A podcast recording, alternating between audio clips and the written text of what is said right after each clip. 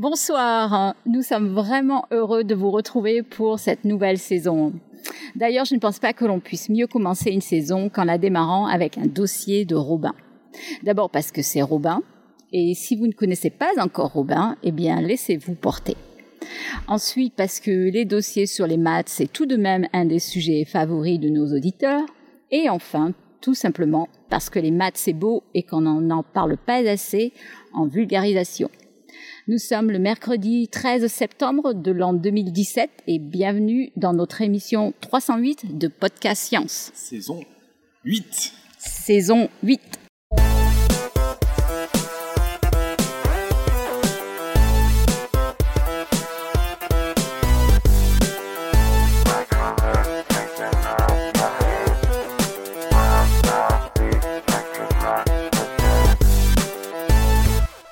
Alors, eh bien, on va commencer avec euh, le tour de table, comme d'habitude, et c'est euh, un tour de table vraiment très, très, très spécial aujourd'hui, ce soir, ce matin, euh, parce que cette table se trouve à Santa Barbara. Voilà, chez moi en fait. Il y a Nico qui m'a rejointe et comme il était en balade aux États-Unis, eh ben il s'est arrêté ici. Il a vu de la lumière, il s'est arrêté et c'est vraiment chouette. Et c'est une table, on est dehors, il est 11h30 du matin et, on a du fromage. Et on a du fromage et de la C'est bière. bon, c'est bon. Hein. Et en fait, pour tout vous dire, j'ai pas vu de lumière parce que le soir, le soir, il n'y a pas de lumière, on voit les étoiles, donc c'est dramatique. Alors côté table virtuelle donc, mais néanmoins avec une présence, une présence bien réelle sur les ondes, on a évidemment Robin depuis Paris. Ah oui, il y a intérêt. Bonsoir. tu as une On pression a- de malade après l'introduction que tu as faite. ah bah oui, là. On a Claire, évidemment, depuis Paris. Hello Bon, Topo, euh, je sais pas, on l'a pas vu encore, hein, euh, mais on a Johan en revanche. Bonsoir. Qui n'a pas Bonsoir. de fromage. Il a pas- Depuis Baltimore. Qui n'a pas de fromage, qui n'a pas de terrasse, qui n'a pas. Mais là, on est, C'est moins est bien, à Rome, on a du alors. fromage et des raisins, quoi. donc, euh, Et on a Pascal euh, du nord-est de la France. Salut tout le monde. Salut. non, Nive demande si c'est du fromage américain, ça a l'air d'être un comté, non?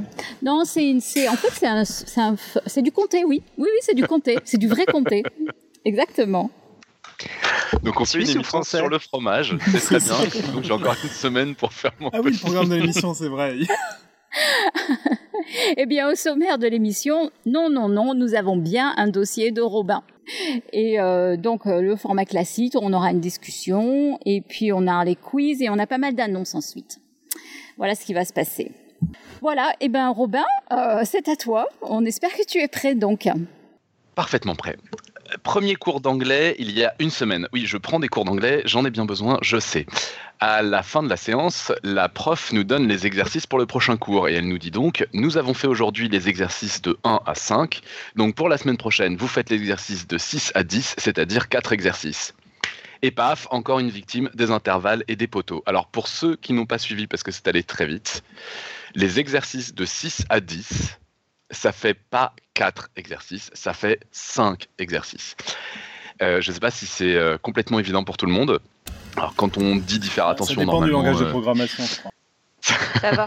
J'ai compté sur mes doigts pour vérifier, ça fait 5. Alors voilà, il y a bien des gens qui sont obligés de compter sur les doigts, on est bien d'accord. J'en fais pour être partie. sûr. J'en fais partie, donc je ne me moque absolument pas. Euh, parce que, alors, je, je, je- je- je suis bien obligé d'avouer pour le début de ce dossier que je me suis attaqué à un sujet que je trouve hyper marrant et hyper sympa, mais pour lequel je suis, mais alors mauvais, mais mauvais, on peut pas s'imaginer. C'est aussi un manque d'entraînement, mais il faut reconnaître qu'on a plus ou moins des prédispositions, même dans différents chapitres en maths, et. euh, et ce chapitre-là est globalement celui où dès qu'il y a moyen de se planter, je me plante. Donc, J'ai euh, jamais rencontré un matheux qui était bon en dénombrement. hein. Je, je pense que c'est un mythe. hein.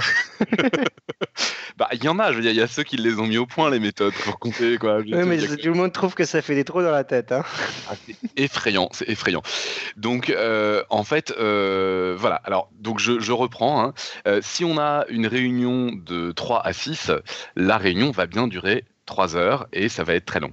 Si on a euh, des exercices de 3 à 6, euh, ben ça fait pas trois exercices, ça fait quatre exercices. Pourquoi? Parce qu'il y a une différence entre compter les intervalles et compter les poteaux. Et c'est un truc que tout le monde sait à partir du moment où on fait un minimum de maths. On est obligé de savoir ça.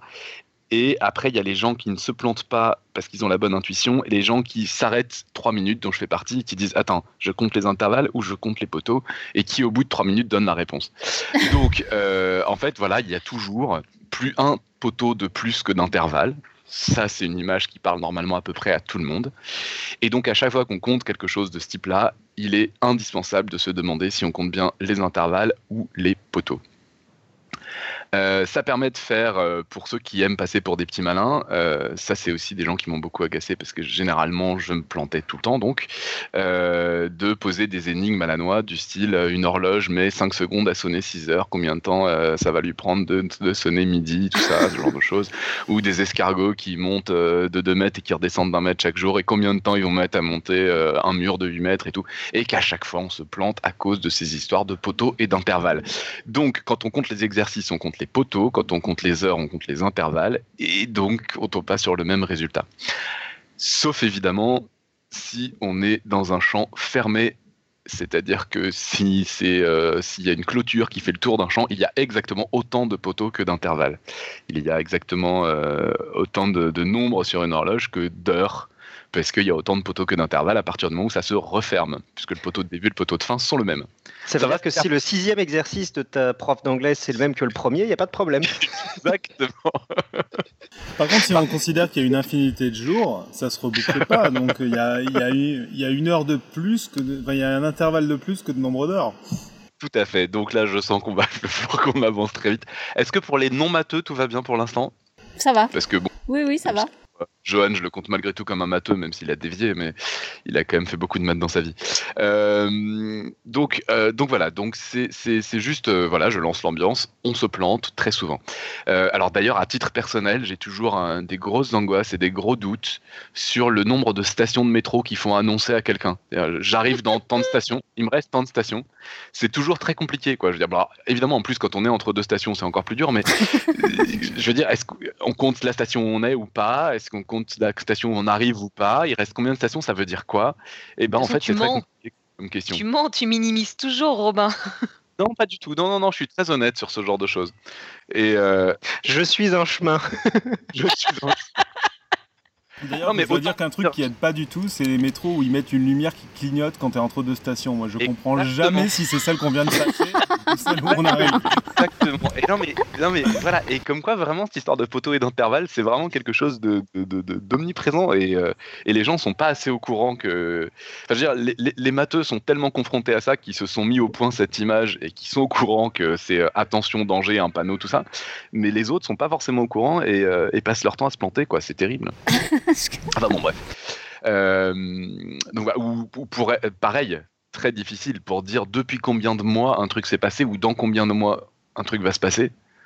C'est là pour le coup, moi je compte sur les doigts. Hein. Je, ne sais pas faire autrement. Hein. Tout ça. Ah ouais, moi je demande à mon ordinateur. Hein. Comment? Moi je demande à mon ordinateur. ouais, alors ça évidemment. c'est euh, justement, comme je me suis marié il y a pas longtemps, c'était un gros flip que j'avais un décompte sur mon site internet jusqu'au jour du mariage et je me disais, il n'y a qu'une semaine avant que je vais, je vais réaliser que oui, il se plante complètement d'un jour. Merde, c'était hier. on est d'accord. Comme celui-là est très très. Ouais, c'est hyper compliqué. Mais ce qui est cool, c'est que comme c'est compliqué pour tout le monde, personne ne se rend compte quand il y a une erreur. Ouais, mais si tu dis il reste un jour avant le mariage, ça veut dire quoi concrètement? Enfin, c'est très compliqué.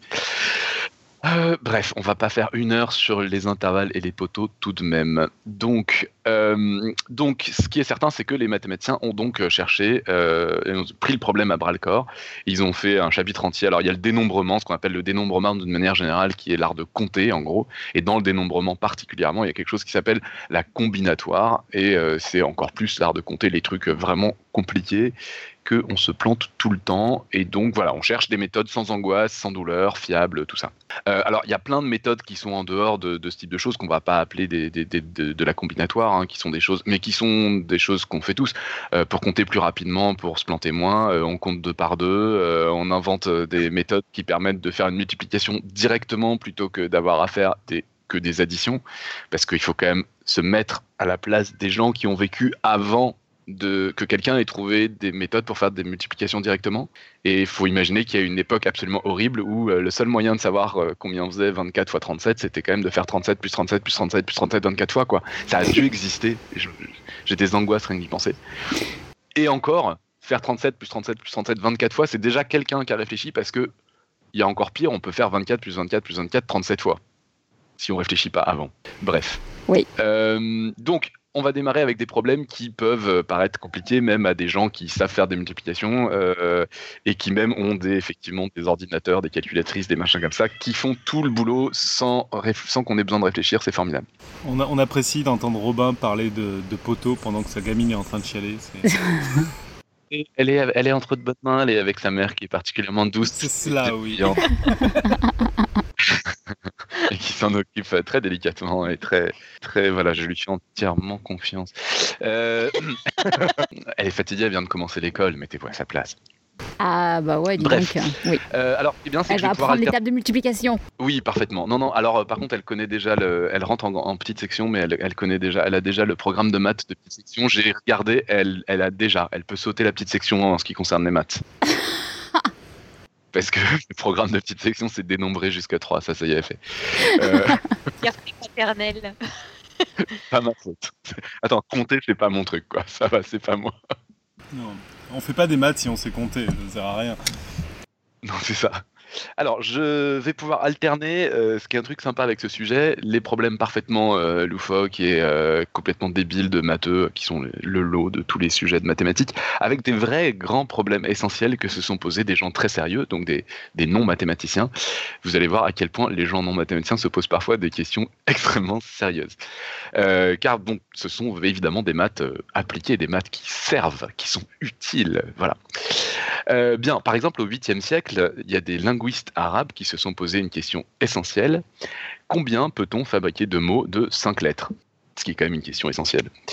Euh, alors, beaucoup plus proche de nous, il y a un compositeur contemporain aussi qui s'appelle Tom Johnson, qui a eu aussi euh, une idée extraordinaire, c'est de vouloir faire la liste de tous les accords que l'on peut jouer au piano. Waouh.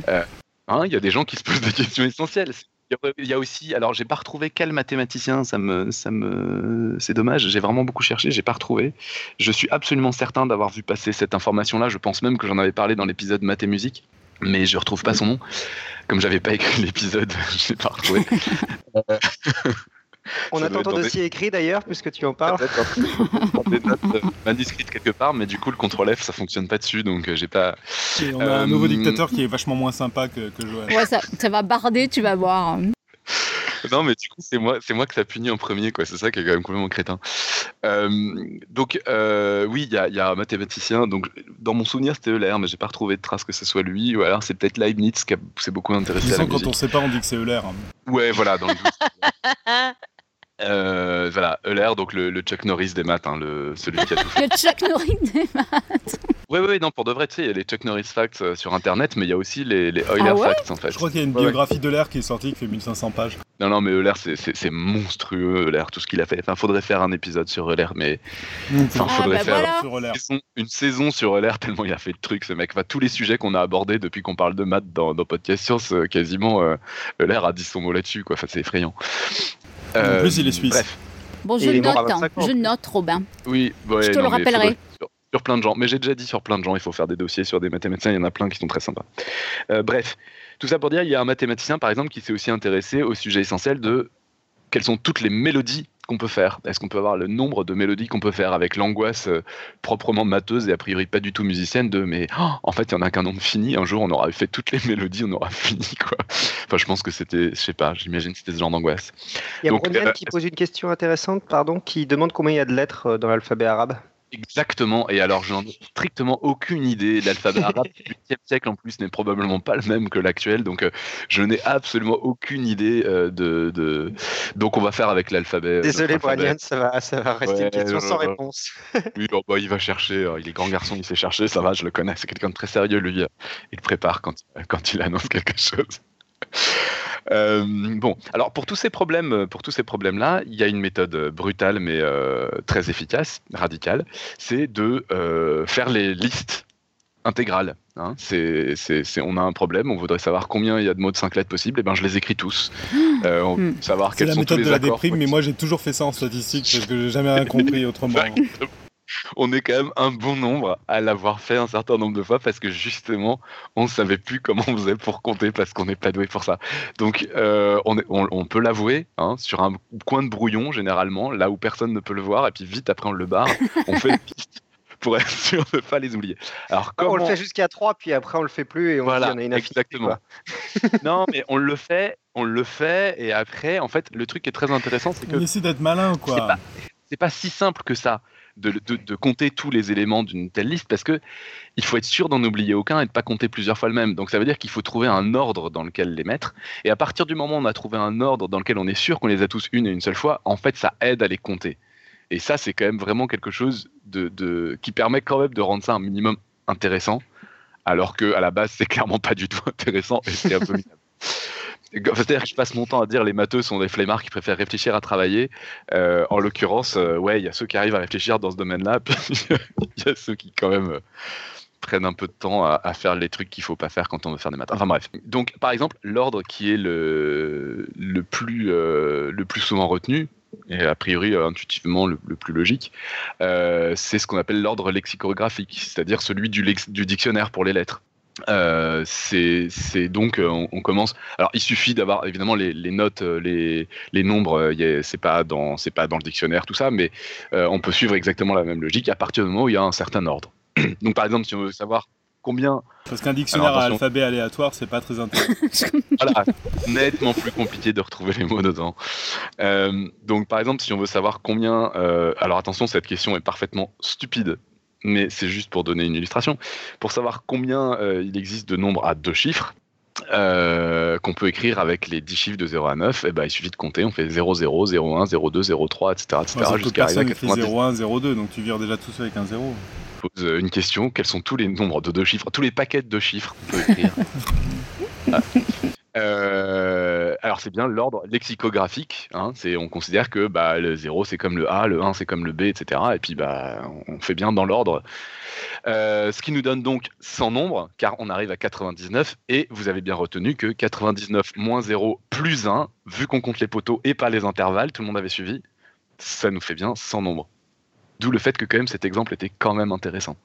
C'était pour être sûr que tout le monde avait suivi. Je crois qu'on a perdu Claire sur le moins 0 plus 1, va falloir que tu. Non, 0, 0, on, arrive, on part de 0, on arrive à 99. mais merde, Johan euh, Laisse-moi le temps de comprendre Mais non, mais c'est bien, si t'as pas compris, c'est qu'il y en a d'autres qui n'ont pas compris. On part de 0, on arrive à 99 quand on fait la mais liste. Mais non, mais c'est pas que j'ai pas compris, j'ai pas réfléchir à autre chose, à savoir ce qui est bien, c'est que vous rappelle. là maintenant ou pas. ce qui est bien, c'est que Robin vous rappelle tout ce que vous avez détesté au collège. Exactement. Non, au lycée, au lycée. Au lycée. La semaine prochaine, on fait un épisode trigonométrie. Mais ouais, mais attends, sauf que, sauf que, sauf qu'il y a des trucs hyper intéressants. C'est ça qui est génial. c'est ça qui est con. Je veux dire, tout le monde a le théorème de Thalès. C'est impressionnant à quel point. Moi, je me rappelle très bien avoir bloqué dessus, avoir trouvé ça super dur. Alors que c'est On va perdre des auditeurs. Arrête de dire des mots comme ça. il faudrait qu'on fasse un épisode un jour sur nos stratégies pour résoudre les exercices sans rien comprendre. ouais. Parce que le théorème de Thalès, moi, ça a été l'apogée. C'est-à-dire que j'avais bien compris au bout d'un moment que dans les exos de maths que tu avais au collège euh, ou, au lycée, il fallait que les résultats tombent juste. Donc en gros, j'essayais de faire les divisions des fractions jusqu'à que ça tombe juste, et puis je disais c'est bon, ça doit être ça le résultat. C'est ça, donc là on a, le, on a le phénomène bon élève scolaire, que j'ai beaucoup été aussi. Faut bien reconnaître que ça fait des ravages. Et ça donne des bonnes notes à des gens qui le méritent vraiment pas. Bref, Pouf pouf. Donc euh, je reprends. Euh, je sais pas si tu avais compris ou pas clair, mais en tout cas pour tout le monde. Mais non, mais en plus doucement, 99. on peut avoir tous les noms. On a tous les noms entre 0 et 99. On va savoir combien ça en fait. Certes, la question est stupide, mais c'était juste pour rappeler le nombre de poteaux et d'intervalles. Tu fais 99 moins 0 plus 1 parce que tu ne comptes pas les intervalles mais les poteaux. Mais pourquoi moins 0 Parce que 0 c'était le premier nombre de la liste. C'est 0 0. Ah, et tu comptes les intervalles. Et je veux pas compter les intervalles, je veux compter les poteaux parce que je veux compter tous les numéros. D'accord Donc la distance entre 0 et 99, c'est 99, mais le nombre de nombres, c'est les poteaux, donc c'est 100. Ok. Alors on peut réfléchir autrement pour arriver à ce, à ce résultat extraordinaire de il y a 100 nombres possibles qu'on peut écrire avec, les deux, euh, avec deux chiffres. Euh, on peut réfléchir différemment en disant il y a 10 choix pour le premier chiffre et 10 choix pour le second. Donc, pour chaque premier chiffre choisi, il y a 10 nombres à deux chiffres, puisqu'il y a 10 deuxièmes chiffres possibles, ce qui donne donc effectivement 10 fois 10 nombres, et on retombe sur 100, c'est extraordinaire. Donc, euh, c'était juste pour vous dire, ça, on s'est servi de la façon qu'on a eu de, de mettre dans l'ordre. C'est-à-dire qu'effectivement, je commence par les zéros, l'ordre lexicographique, je commence par mettre 0 et puis après je mets tous les chiffres possibles en deuxième position. Je commence par mettre 1 en premier, puis tous les chiffres en deuxième position, etc. On voit bien, ça fait 10 fois 10 et qu'on arrive assez logiquement à ce résultat. Euh, pour les, les, les, mots... La vraie question est d'ailleurs plutôt combien on peut écrire de chiffres avec euh, au moins, attends, au plus de lettres? Parce que justement, de 0 à, à 10, tu peux les écrire avec 1 Oui, alors ça c'est une autre question. Combien tu peux écrire oui, là j'ai considéré que 01, 02 c'était avec, euh, avec deux chiffres, alors qu'effectivement on a tendance à les écrire 01, 2, 3. Bon, enfin globalement quand même ça donne, ça donne bien des, idées. Après là si on donne un statut particulier à 0, ça veut dire qu'après il faut soustraire un truc, tout ça. Bon, c'est du détail, c'est du ménage après, on a fait le gros quand même. Euh, donc pour les, pour les mots, c'est évidemment exactement la même chose on les met dans l'ordre. Euh, donc, si on les met dans l'ordre lexicographique, alors je vais pas faire les mots de 5 lettres parce qu'on y est encore demain, mais les mots de 2 lettres, disons. Euh, avec l'alphabet, notre alphabet, parce que je ne vais pas faire l'alphabet arabe du 8e siècle, je ne le connais pas.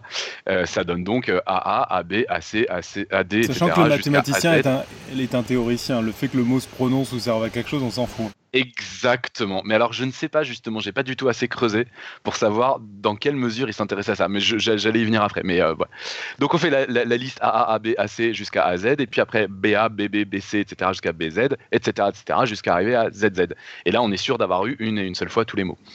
Euh, et avec exactement le même raisonnement que précédemment, ça fait bien 26 fois 26 mots possibles, puisque pour chaque première lettre, on peut avoir n'importe laquelle des 26 autres lettres en deuxième position. Euh, voilà. Alors les lexicographes euh, arabes, donc, euh, je ne sais pas. Alors éventuellement, ils se sont effectivement probablement rajouté des contraintes. Alors après, je sais qu'en plus en arabe, il y a des, consonnes. C'est surtout les, les consonnes qu'on note et les voyelles sont des, sont des, des signes autour donc euh, ça veut dire que probablement il s'intéresse juste aux consonnes, donc ça n'a pas la même signification qu'avec nous. C'est tout de suite des choses qui sont euh, prononçables en fait. Mais peut-être quand même qu'il y a deux consonnes qui peuvent s'enchaîner, j'en sais rien, je, ne suis vraiment pas assez euh, connaisseur de ça. Mais en gros, je sais qu'en arabe, voilà, on, écrit en fait les consonnes. Les, voyelles, c'est les petits machins autour. C'est les points, les accents, les machins. Donc en fait, j'imagine qu'il regardait les consonnes. Enfin, j'en sais rien. Encore une fois, j'ai pas assez creusé. Euh, mais après, voilà, on peut toujours se rajouter des contraintes, euh, dire euh, cette, lettre-là ne peut pas être après celle-là, etc. De même qu'on peut s'imposer que le zéro doit pas être en première position quand on compte les nombres à deux chiffres. Et après, du coup, il va falloir soustraire des choses et ça va être plus compliqué. Mais voilà, on commence quand même à avoir un petit peu des idées de, ce, que ça, ce que ça fait. Donc, si on veut regarder les suites de lettres de, de 5 lettres euh, avec les 26 lettres de l'alphabet, bah, ça fait effectivement 26 fois 26 fois 26, 26 puissance 5. évidemment que là-dedans, il y a euh, le mot constitué de 5A, le mot constitué de WX, WX, W, enfin bon, des, des mots qui évidemment sont imprononçables en français. Euh, tout ça donne des listes, tout ce genre de ce genre de problème là, là quand on cherche euh, tous les tout ce qu'on peut faire avec un certain nombre d'éléments, euh, ça, ça, augmente très très vite. Il y a, y a, un truc que je pourrais faire pour rendre ça un tout petit peu plus radiophonique, qui peut qui, est rigolo. Petite pause, euh, petite pause. Hein, ça faisait longtemps, longtemps, ça faisait longtemps. Alors c'en est pas un, est pas un, est pas. Pour l'instant, c'en est pas un. Pour l'instant, je fais juste. C'est moi qui J'adore ce que je t'ai demandé de faire. J'adore ça. Vous allez, vous allez voir, c'est assez rigolo. Euh, donc, euh, je vais juste faire la liste de toutes les mélodies de trois notes que l'on peut faire à partir de trois notes. Ce qui revient donc au nombre qu'on peut écrire avec trois lettres. Ouais. C'est déjà super long. C'est-à-dire que là, ça va donner vous entendez pas? Je fais plus fort peut-être. Alors attention.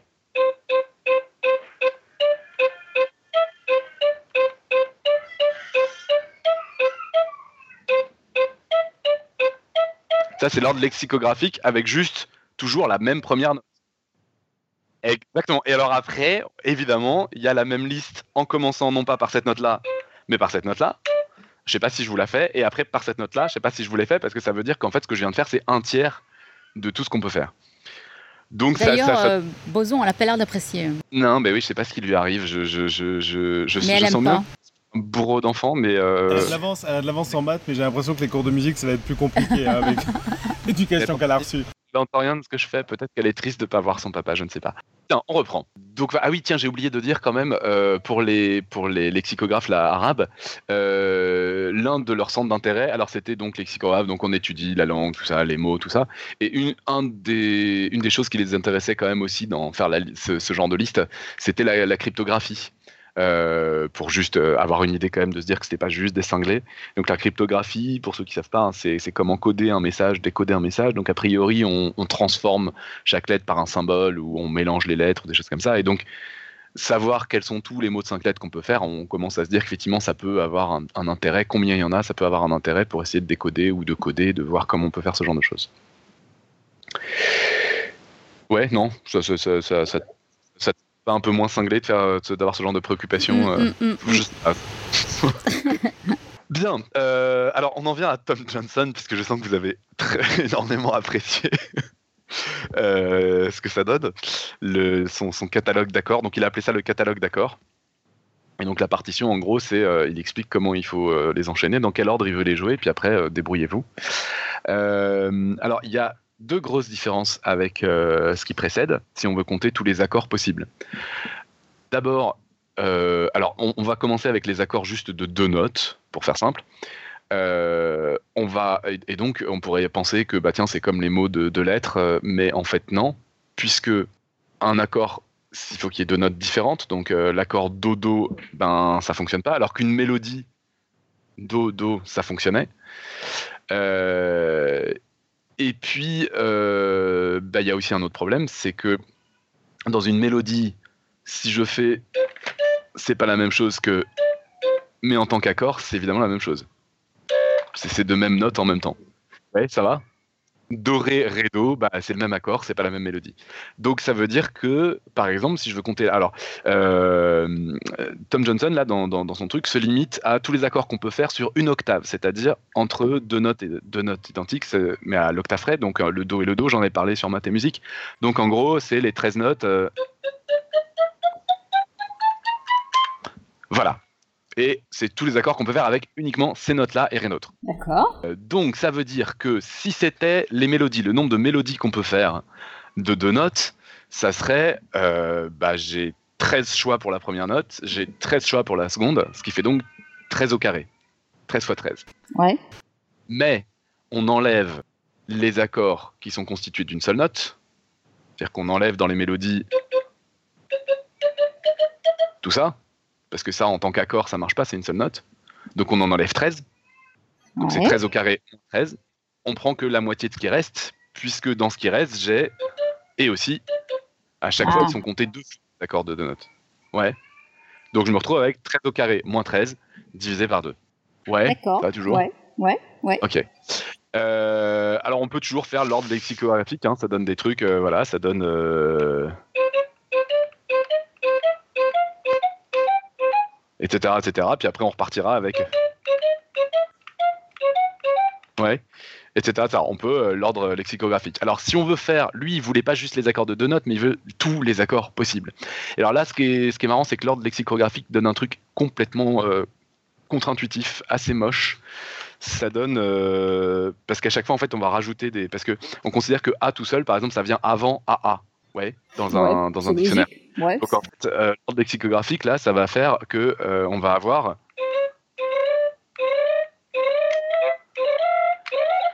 On va avoir à chaque fois une note de plus, une note de plus, jusqu'à avoir toutes les notes. Et après, il va y avoir des trous là-dedans. Donc c'est un truc complètement euh, pas du tout intuitif là pour le coup. en fait, avec quatre notes. J'ai fait la liste juste pour, euh, pour vous. Si on appelle les notes 1, 2, 3, 4 pour plus avoir de, de problèmes de, de noms et de trucs comme ça, l'ordre euh, alphabétique, ça, ça donne 1, 2, 1, 2, 3, 1, 2, 3, 4, 1, 2, 4, 1, 3, 1, 3, 4, 1, 4, 2, 3, 2, 3, 4, 2, 4, 3, 4. C'est pas intuitif. Beaucoup moins intuitif en tout cas que, que dans les cas précédents, je trouve. Euh, bref, la logique euh, choisie par Tom Johnson, de toute façon, c'est pas celle-là. Il fait, euh, il fait nombre de notes par nombre de notes. Il fait tous les accords de deux notes, tous les accords de trois notes, tous les accords de quatre notes, etc. Ça assure malgré tout de tout avoir. Ce qu'il fait quand il fait tous les accords de deux notes, c'est euh, en fait dès qu'une, on fait toujours monter la, la note la plus haute tant qu'elle le peut d'un cran. Et puis il y a un moment, elle arrive à la note la plus aiguë, donc elle peut pas monter. Et puis si c'est la note la plus aiguë, bah, la deuxième note la plus aiguë peut monter, elle a la place. Donc on fait monter la première note qui peut monter jusqu'à ce qu'elle coince. Et une fois que tout est coincé en haut, que toutes les notes de l'accord sont coincées tout en haut, on revient à la position d'avant et on fait monter la note la plus aiguë d'un cran. Et on recommence. Je sais pas si c'est complètement clair. Ouais, non, non, non, on suit bien.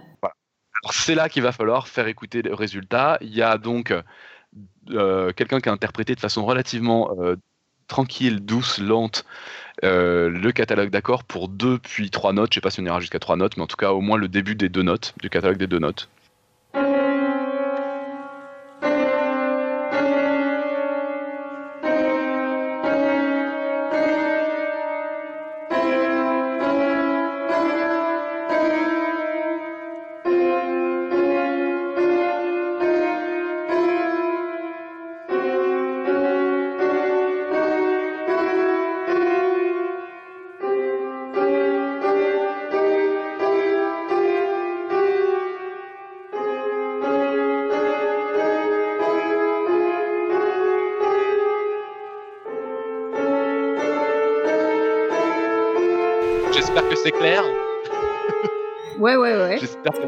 Précédente, c'est clair, on entend bien à chaque fois la note du haut qui monte d'un cran et mm. l'autre qui la, qui la rejoint. Et dès qu'elle la rejoint, elle la, la, note du bas retourne en bas et la note du haut monte d'un cran et la note du bas la rejoint, etc., etc. Juste pour le fun, on peut écouter le deuxième extrait, celui qui, où je t'ai demandé de démarrer en cours de vidéo. Ouais.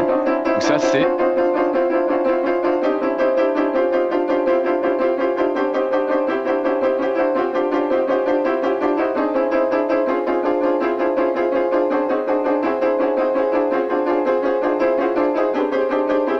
c'est ce que ça donne pour les accords de 6 notes. D'accord. C'est ça qui rend défaut la chaîne d'Irène. C'est quand même. Alors, c'est, bon, ok, on peut dire que c'est un scandale. On peut dire que. Euh, c'est si mélodique.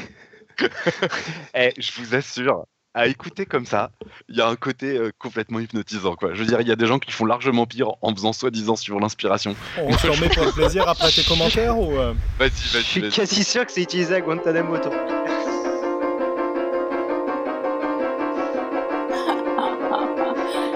Même au bout de 5 minutes, c'est bon quoi. oui, alors c'est ça. On va parler du temps que ça dure. 17 minutes. Hein, on va parler du temps que dure. On va parler du temps que dure le catalogue en entier. Puisque là même donc. Alan. Même Alan, on est revenu sur la chat. yeah. ça me fait plaisir. Non, mais c'est. Oh, bon, bref. Non, mais faut, faut, faut, pour de vrai, je, je suis pas très. Euh, euh, je, trouve, que ça vaut le coup pour de vrai de, de, l'écouter, mais vraiment d'écouter. Je veux dire, faut pas, faut pas être en train de faire autre chose, tout ça. Hein. Mais il y a vraiment des phénomènes un peu hypnotiques et quasi hypnotiques qui se passent. Il y a vraiment un truc assez, assez rigolo qui se passe. Surtout que de temps en temps, par exemple, si vous écoutez le catalogue de trois notes, il y a des moments où tout d'un coup, c'est un accord euh, complètement euh, qu'on entend dans toute la soupe euh, tous les jours qui sonne, quoi. Alors qu'avant, c'est des trucs moches et tout. Donc c'est assez rigolo quand même. Enfin bon, bref. et puis il y a, enfin, je sais pas bref, ça ne se discute pas. Alors, euh, ce qui est très simple à faire et qui va donc donner la réponse à la question que tout le monde se pose, c'est de compter tous les accords possibles. En fait, c'est beaucoup plus simple de compter tous les accords possibles euh, plutôt que de compter ceux d'une certaine taille. Euh, tous les accords possibles. Il y a une autre façon de les ranger qui va être beaucoup plus simple, c'est de faire comme si on comptait en binaire. Alors euh, en gros, on met des 0 et des 1 sur chaque note, et si on met un 0 sur une note, c'est qu'on la joue pas, si on met un 1 sur une note, c'est qu'on la joue.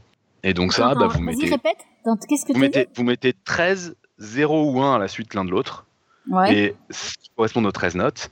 Et en fait, dès qu'il y a un 1, ça veut dire que cette note-là est jouée dans l'accord. Si c'est un 0, elle n'est pas jouée dans l'accord. D'accord. Ça va ça? Et donc du coup, il suffit de compter en binaire de que des 0, 1 jusqu'à que des 1. Donc compter en binaire, hein, je rappelle, on a droit que à des 0 et des 1. Donc après 1, et eh ben, 1 plus 1, bah, il n'y a plus de place, donc on va mettre un 1 en deuxième colonne et puis un 0 en première colonne. Donc après 1, on a ce qu'on aurait envie d'appeler 10.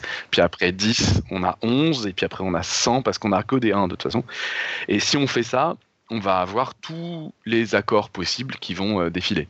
Ça, c'est la vidéo 3. Euh, non, non, non, non, non, non, c'est pas la vidéo 3. La, vidéo 3, il y a encore le temps largement avant de la, de la passer. J'en parlerai qu'à la fin. Tu peux, tu peux te détendre sur la vidéo. Euh, je mettrai les liens, les liens des vidéos quand même. Je pense qu'il y a des gens qui ont envie de regarder. Euh, donc, euh, donc ça, si on y pense comme ça, à tous les accords, du coup, c'est très très simple de compter combien il y a d'accords. C'est-à-dire qu'en gros, c'est juste, bah, la première note est dans l'accord ou pas. Donc ça, ça fait deux, deux. Alors, en fait, en se plaçant du, du, au niveau de la pouf pouf de la première note euh, il y a autant d'accords avec elle que sans elle. Donc il y a deux fois plus d'accords euh, en tout que d'accords sans la première note. D'accord, ouais. Ça c'est clair? Ouais. Et puis on peut faire le même raisonnement pour toutes les notes. Donc ça veut dire qu'en fait il y a exactement deux fois deux fois deux fois deux fois deux, 13 fois accords en tout, 2 puissance 13. D'accord. Ce qui fait très peu. En fait. 2 puissance 13. Alors attention, beaucoup. 2 puissance 13, ça n'est pas, puissance... ça n'est pas 2 puissance 13 exactement, puisque on va quand même enlever de cette liste l'accord qui ne comprend aucune note, parce que forcément il y est, et il n'est pas très intéressant. Et on enlève les fameux 13 accords qui ne sont pas des accords, mais des notes jouées seules. Donc on enlève 14. Donc c'est 2 puissance 13 moins 14. Et ça nous donne donc 8178 accords. Mais ce qui pas énorme. Bah ce qui n'est pas énorme. Malgré tout, malgré tout, si on réfléchit bien, quand dans on une heure, jouer dans une mélodie, dans, dans, une heure, ça fait beaucoup. sauf erreur, il y a 3600 secondes. Oui. Ouais. Ouais. Donc ça veut quand même dire oui, vrai. que si on joue deux accords par seconde, ça dure quand même plus d'une heure. Oui, ça fait long. Ouais. Ouais, ça fait. C'est un petit peu long quand même, même pour quelqu'un comme moi qui trouve ça euh, un peu intéressant, amusant, tout ça. Alors cela dit, il y a un musicien, celui qu'on a entendu jouer euh, les, les, les accords de, de six notes. Il est payé par qui? Qui justement fait appel aux dons en ligne pour se faire financer un enregistrement de l'intégrale du catalogue de cordes. Et après, il va le déposer et il va porter plainte contre tous les gens qui utilisent un de ses accords de mélodie. Malin Donc, avis aux amateurs, ce monsieur a l'air très gentil. Il a l'air très gentil. Pourquoi tu dis ça Tu le connais? Non, pas du tout. Non, non. Mais dans sa vidéo, il explique pourquoi il trouve que c'est génial ce truc. Il explique pourquoi c'est important que ça soit pas joué par un ordinateur mais par un être humain, tout ça. Parce qu'évidemment, ça pourrait être joué par un ordinateur. Donc voilà. Donc on a commencé un tout petit peu à compter, à voir euh, qu'il y avait des choses différentes suivant qu'il y a répétition par répétition, tout ça. Attends, un point où tu nous as presque convaincu que c'était utile.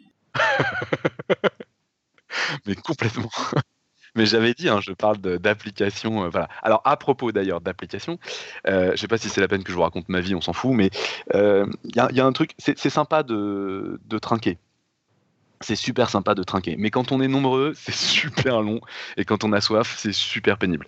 Euh, il se trouve que donc je, chante dans un chœur et toutes les semaines, après, on va boire des coups et on est nombreux. Et je sais pas pourquoi, tous les gens là avec qui chantent, qui sont très gentils par ailleurs, tiennent à ce que tout le monde trinque avec tout le monde. Donc toutes les semaines, je suis énervé.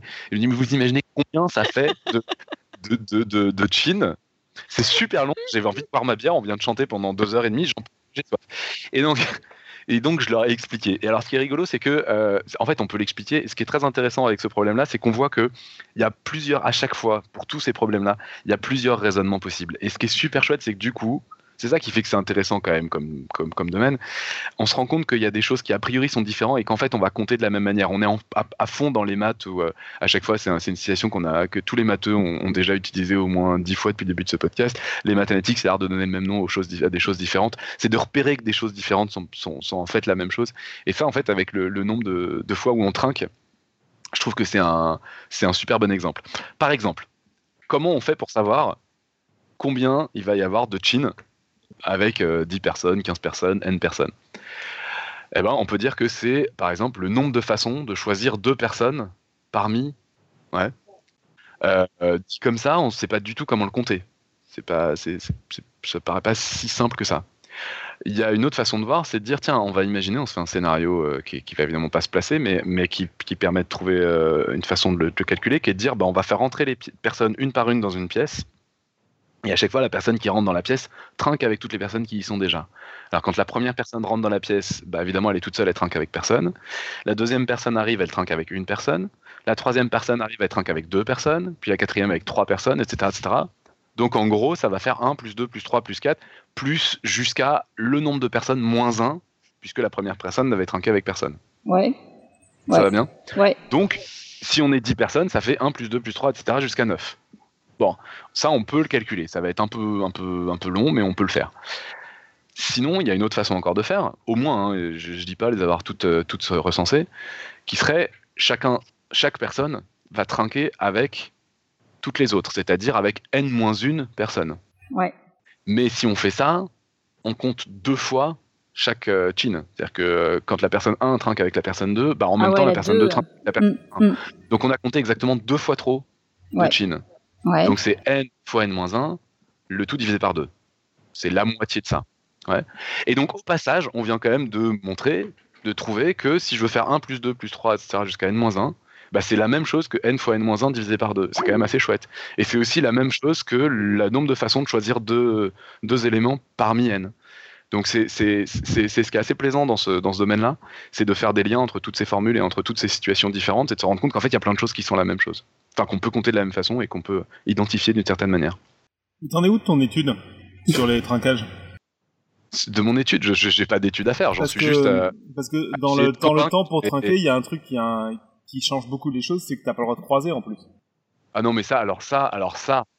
Ah, mais alors ça, mais comment je les envoie chier, mais tu peux même pas t'imaginer. Non, je veux dire, Il faut euh, fixer les gens dans les yeux, non? Ouais, alors fixer les gens dans les yeux, ça je veux bien, mais franchement, ne pas croiser, Mais ne pas croiser, c'est un joli problème de théorie yeux. des graphes ou je ne sais Non, quoi. alors voilà, c'est un problème intéressant de théorie des graphes qu'on pourrait aborder. Je suis Dans un mois, par exemple. Exactement. J'y avais pas pensé. Oh, putain, ça j'aurais pu le garder quel pour dans quel un est mois. l'ordre optimal de trinquage, sachant que tu ne Mais peux oui. pas croiser pour le plus rapidement Ah, avoir fini de trinquer Mais surtout, et on pourrait aussi réfléchir, parce que là, le problème qui se pose en l'occurrence, c'est plutôt euh, minimiser les déplacements, sachant que c'est une table rectangulaire longue. Ah oui, ouais. que- Et est-ce Eh que ouais, c'est plus il y a forcément- efficace d'être dans une table ronde Ouais, c'est c'est une super bonne question. Non, mais oh, oh là là, oh, mais on a une étude qui s'ouvre. Non, c'est un crowdfunding. La science du trinquage. la science du Mais trinquage. euh, on n'a pas une radio dessinée sur la bière où on va pouvoir tous trinquer bientôt? Ah, mais voilà. On va mettre en, prati- en pratique. Voilà, j'aurais dû le garder pour cette émission, effectivement. Euh, mais bon, j'ai d'autres trucs, c'est pas grave. Alors, maintenant, on passe à un problème complètement différent, euh, qui est un problème. Alors, euh, voilà, bon, allons-y. J'imagine que euh, tout le monde connaît les, les tablas, les, les percussions euh, indiennes traditionnelles, là. Oui, ça va? Euh, Non. Pas vraiment. Et puis les gens, tambour, euh, euh, oui, mais euh, généralement, les temps. Voilà. Ok, d'accord. Donc, euh, bon, j'ai pas prévu de vidéo euh, faisant euh, du son de tabla parce que je me disais que tout le monde connaissait. Mais bon, les percus indiennes, quoi, les trucs où il y a des gens qui, très souvent, il y a des gens qui avant disent euh, tac, tac, tac, tac, tac, tac, on comprend rien, puis après ils font tout un truc en percussion qui en fait pas est. genre de soirée, moi. T'as une autre culture que la nôtre. hein. Vous Ouais. connaissez pas Vous connaissez? Ici En fait, à Santa Barbara, on n'a pas ça. Mais... C'est très impressionnant. Non, mais tabla, c'est un truc, c'est affolant ce truc. C'est un, un monde entier. Enfin, c'est une tradition, euh, très ancienne, très élaborée. C'est très très impressionnant. Et en... ouais, ok, d'accord. Donc il y a deux, il y a deux, voilà, deux, deux sortes de tambours si vous voulez, sur lesquels taper, qui font des sons extrêmement variés. Et en fait, euh, il y a des, des noms pour tous les types de percussions qu'on peut faire. Et donc ils annoncent ce qu'ils vont faire avant de le faire. Enfin, il y a une des traditions qui est celle-là pas toutes. On peut faire d'autres types de musique et c'est de la musique, c'est des instruments qui, euh, qui maintenant se retrouvent dans le jazz, dans, dans, dans de la musique euh, extrêmement variée. Enfin bon, il y a plein de gens qui jouent ça, mais pour en jouer vraiment euh, de façon traditionnelle, c'est un truc qui prend une vie, quoi. Bref. Et donc, on fait des phrases plus ou moins complexes et dans les éléments, dans les éléments dont ils disposent. Alors, je rentre pas du tout dans les détails d'abord parce que j'y connais rien, mais parce qu'en plus ça serait ça servirait à rien pour ce que je veux raconter. Là en, gros le- le- l'exemple que je prends, je fais confiance à euh, euh, Maj- Majul Bhargava, euh, qui est quand même quelqu'un d'assez sympa puisque il a la médaille Fields en maths et par ailleurs c'est un joueur de tabla quasi professionnel. C'est-à-dire que en gros il a dit, il a expliqué aux gens que s'il n'avait pas fait de maths, il serait devenu joueur de tabla. Et donc, euh, quand il fait des, conférences pour parler de sa médaille Fields et de son rapport aux maths et tout, il vient quasiment toujours avec ces tables-là pour expliquer qu'il y a des liens entre les deux. Et donc, ce qu'il explique, c'est que notamment dans les tablas, il y a des percussions il y a des, percussions longues et des percussions courtes. Il y a des percussions, les percussions longues durent deux fois le temps d'une percussion courte. Et donc, euh, les tablas, c'est quelque chose dans lequel on peut avoir beaucoup, on peut avoir beaucoup d'improvisation, de part à l'improvisation. Et on joue avec d'autres instrumentistes, et euh, bah, on sait que c'est un peu comme en jazz, il y a des grilles, il y a des trucs, des conventions, des choses où, ah tiens, on sait qu'il reste 10 pulsations avant la fin du morceau. Et donc, on est là avec nos, nos rythmes qui durent deux temps et nos rythmes qui durent un temps, et il faut qu'on remplisse les 10 pulsations qui restent. Alors, euh, ça va, ça va, vous voyez le, le truc? Ouais, ouais. Ouais, ouais. ouais, On peut faire, bah, on peut faire 5 fois la, la, la, le rythme long, ou 10 fois le rythme rapide, ou n'importe quel. Euh, enfin, pas n'importe quel, faut, faut, bien tomber sur ses pattes à la fin, mais euh, arrangement entre ces deux, entre ces deux trucs-là. N'importe quel panachage. Alors, euh, ce qu'il explique, c'est qu'en fait, c'est vraiment important d'avoir en tête un peu le, nombre de combinaisons qui existent, de les connaître un petit peu. Euh, et, donc, on peut se poser la question, voilà, il nous reste 10 pulsations à remplir, on a une percussion longue, une percussion rapide, qu'est-ce qu'on peut faire avec ça? Euh, Alors, sur 10, ça va être un petit peu long, on peut faire sur des, sur des choses beaucoup plus courtes. Par exemple, si j'ai un temps à remplir, bah, il faut que je fasse une percussion rapide, ça, j'ai pas trop le choix. S'il me reste deux temps à remplir, j'ai le choix entre deux rapides ou une longue. Si j'ai trois temps à remplir, je peux faire une rapide, une longue, une longue, une rapide ou trois rapides. Donc j'ai trois solutions. Ça va? Oui, ouais, ouais. Et puis après, comme on continue à compter, ça va devenir de plus en plus compliqué parce que euh, après, il y a de plus en plus de place pour faire de. Voilà, sur quatre, vous avez déjà pas mal de choix. C'est quatre rapides, euh, deux longues, une rapide, une longue, une rapide, une longue, deux rapides, deux rapides, une longue, ça commence à, ça commence quand même à faire quoi. Mhm. Euh, donc ça devient très très très compliqué. C'est du morse, exactement. Alors, j'aurais pu aborder le problème du morse. Non, mais c'est comme. Euh, la question. C'est comme aussi les blanches et les noirs en. Oui, c'est exactement la même chose. Mais disons que là, c'est un, un, cas où ce qui est sympa, c'est que ça se pose de façon apparemment assez concrète. Quoi. Euh, alors en fait, on peut, on peut répondre à ça avec un tout petit peu de méthode et d'habitude. Et puis en plus, pour peu qu'on s'y connaisse un tout petit peu en maths, on a déjà reconnu le problème dont je parle en fait, parce qu'il existe plein de formes différentes. C'est un, un problème extrêmement connu. Euh, donc je le fais pour ceux qui connaissent pas encore en fait. En fait, euh, il y a une façon de répondre au problème assez simple qui est de dire si j'ai, mettons, 10 pulsations à remplir, de deux choses l'une, soit je commence par faire une pulsation, un, un rythme rapide, et dans ce cas-là, il me reste 9 pulsations à remplir, soit je commence par un rythme lent et il me reste 8 pulsations à remplir. Dans les deux cas, je me suis ramené au même problème en plus petit. En fait, le nombre de façons de remplir 10 pulsations, c'est exactement le nombre de façons de remplir 9 pulsations, plus le nombre de façons de remplir 8 pulsations. Parce que je commence soit par un court, soit par un long. Et donc, de proche en proche, on redescend à ceux qu'on a calculés à la main, là, les une pulsation, deux pulsations, trois pulsations. Et en fait, après, c'est facile. C'est-à-dire qu'effectivement, sur trois temps, bah, euh, j'avais trois solutions. C'est pas étonnant puisque sur deux temps j'en avais deux et sur un temps j'en avais une. Et que sur trois temps, bah, soit je commence par un court et j'ai deux à remplir, donc deux solutions. Soit je commence par un long et j'ai un temps à remplir, donc une solution. Donc en fait, à chaque fois, quand je rajoute un temps, eh ben, pour savoir combien j'ai de solutions, j'additionne le nombre de solutions avec un de moins plus le nombre de solutions avec deux de moins. Donc sur euh, quatre temps, euh, bah, je vais arriver avec cinq solutions puisque j'ai le nombre de solutions de 3 temps, plus le nombre de solutions de 2 temps. Et ainsi de suite. Donc en fait, je vais avoir une suite de nombres qui est extrêmement connue, puisqu'il s'agit de la suite de Fibonacci, euh, qui, est, euh, qui est juste, en fait, à chaque fois, pour passer au nombre suivant, j'ajoute les deux derniers que j'ai obtenus. Donc j'ai 1, 2, 3, ça commence par... Généralement, Fibonacci, on fait commencer par 1, 1, mais bon, peu importe. Après, j'ai 1, 2, 3. Et après, bah, j'ai 2 plus 3, 5. Et puis après, 3 plus 5, 8. Et puis après, 5 plus 8, 13, etc. etc. Et donc apparemment, il y a des savants indiens euh, il y a euh, plusieurs siècles qui avaient déjà euh, trouvé cette suite-là en se posant des problèmes à propos des tablas. Waouh Ce qui est quand même assez sympa. Ouais, hmm. c'est vrai, c'est vrai. Donc on a ça la suite de Fibonacci. On était au courant que Fibonacci n'y était pas pour grand chose. D'une manière générale, Fibonacci, c'est ce qui est chouette avec Fibonacci, c'est vraiment le type qui a eu du pot dans sa vie. Le mec, il a vécu à un moment où globalement il n'y avait pas de mathématiques en Europe, quoi. et maintenant, on le ressort à toutes les sauces. Donc, bah non, mais donc du coup, forcément, je veux dire, lui, il a, il a amené tout un héritage de mathématiques intéressantes de l'époque, c'est-à-dire de mathématiques que les Arabes faisaient, en Europe.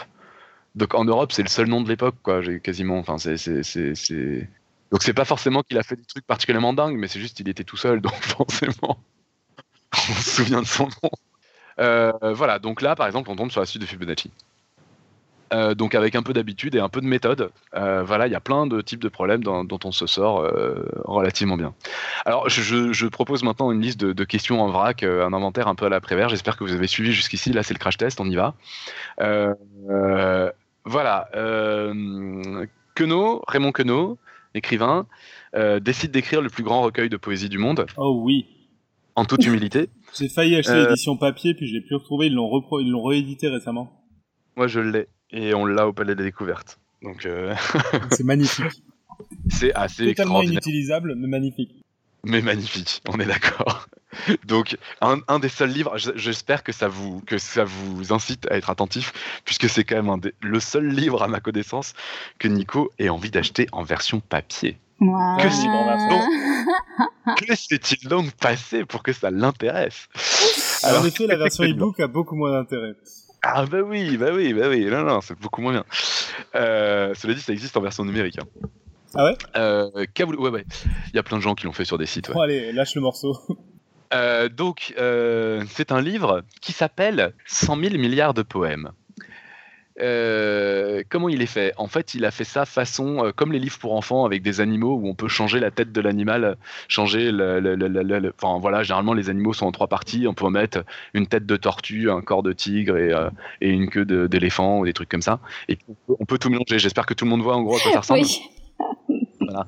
Et eh ben, ce bouquin-là est, est fait exactement sur ce principe, c'est-à-dire qu'il a écrit 10 sonnets, donc un sonnet pour ceux qui l'ont oublié, euh, est un poème de forme très classique, avec plein de contraintes et tout, et notamment qui est fait de deux quatrains et deux tercets. Donc il y a, euh, alors là, attention, c'est une addition, c'est une addition dans je sais faire.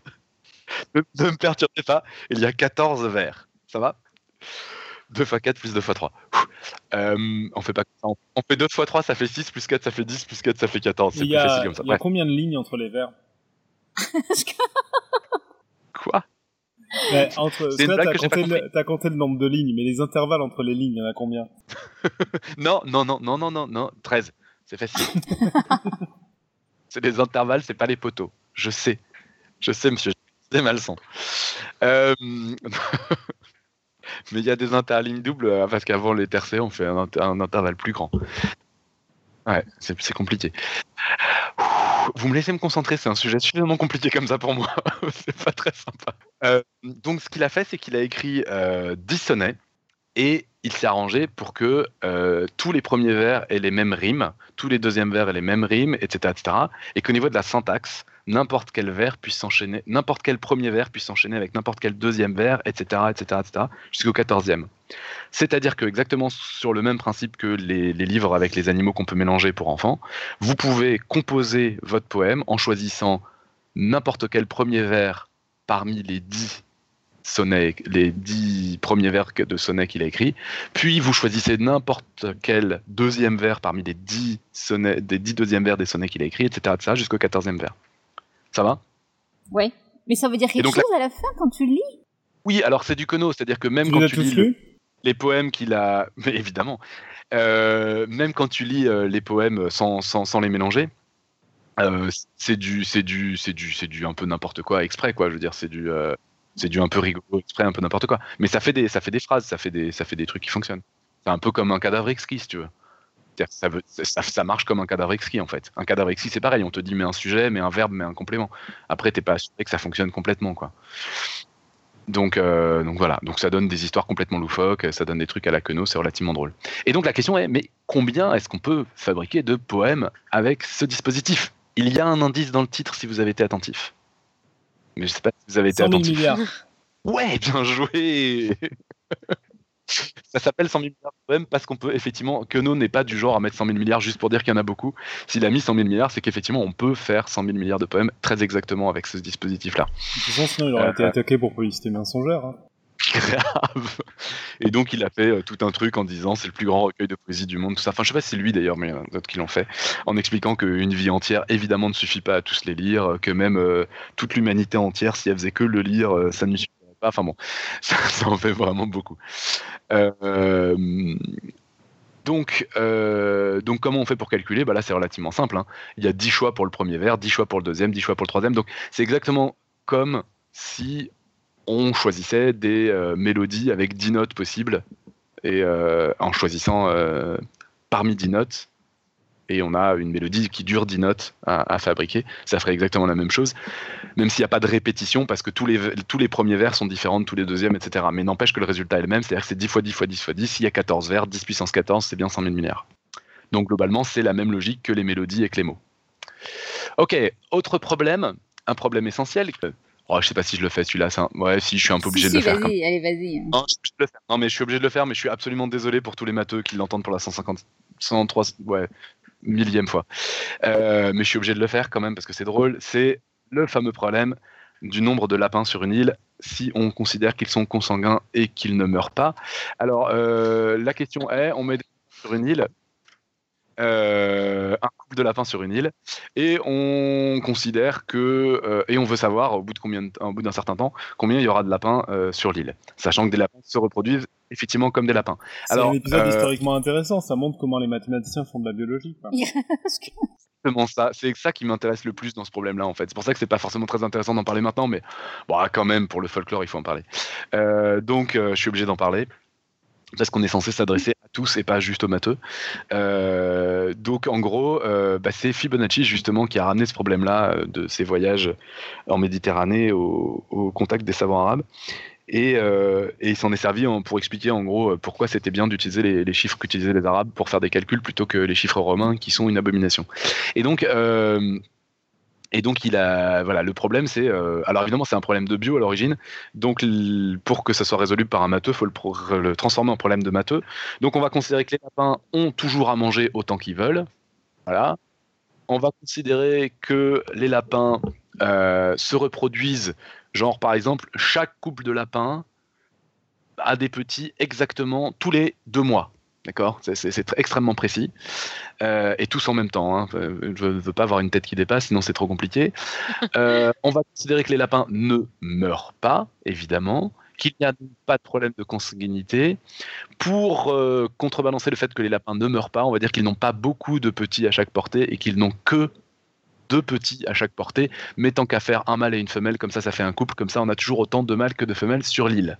Ok, donc quelle utopie Maintenant qu'on a absolument euh, massacré la biologie, on peut commencer à faire des maths. C'est quoi ce postulat de départ quoi? Donc je rappelle le truc. À chaque ah, j'ai oublié, j'ai oublié, pardon, j'ai oublié une, autre, euh, une autre hypothèse, qui est que deux mois, c'est exactement le temps qu'il faut à un couple de lapins jeunes pour devenir un couple de lapins adultes, c'est-à-dire en âge de procréer. Euh, donc, vous prenez un couple de lapins, et euh, deux mois après, euh, ils ont fait un couple de lapins. Ça fait deux couples de lapins. Mais ils ont fait un couple de lapins jeune. Donc la génération d'après, le premier couple de lapins refait un couple de lapins jeune, et le couple de lapins jeunes qui était né la génération précédente est juste devenu adulte. Donc nous n'avons que trois couples de lapins à la troisième génération. Tout va bien? Oui. Et après, ça va se gâter. Et alors, comme ça va se gâter, je vais vous le faire bref. Je vais pas vous faire toute l'explication. De toute façon, sans image, ça va être infernal. Mais bah, on retombe sur la suite de Fibonacci. C'est pas pour rien. On appelle ça la suite de Fibonacci. C'est là qu'elle est apparue pour la première fois. En fait, comment savoir combien il y a de couples de lapins vivant à une certaine génération? Eh ben, on dit c'est pas compliqué. Il y a tous les couples de lapins qui vivaient à la génération précédente, puisqu'ils meurent jamais. ils sont tous là à la génération suivante. Et il faut en plus, tout cela, c'est exactement les adultes d'une génération. Ceux qui vivaient à la génération précédente, c'est les adultes d'une génération. Et tous les jeunes d'une génération sont ceux qui sont nés de parents adultes de la génération précédente. Et les parents adultes de la génération précédente, c'est ceux qui existaient à la génération d'encore avant. Ouais. Ouais. Ouais. Donc, combien y a-t-il de lapins dans une génération? Le nombre de lapins de la génération précédente, ça c'est les adultes, plus le nombre de générations, de le nombre de lapins de la génération encore précédente. Ça, c'est le nombre de lapins jeunes. Donc on retombe sur la suite de Fibonacci, c'est-à-dire qu'à chaque fois, pour savoir combien il y en a une génération, on fait la somme des deux générations précédentes. Hmm. Comme quoi, la, suite de Fibonacci est partout dans la nature. Exactement. Particulièrement sur les îles désertes qui comportent une Où la biologie n'a pas lieu d'être, mais à part ça, partout dans la nature. Avec des consanguins et qui ne meurent jamais. Alors, euh, voilà. Euh, qu'est-ce qu'on pourrait faire d'autre? Alors on peut faire le nombre de dominos dans un jeu de dominos. Ça c'est drôle.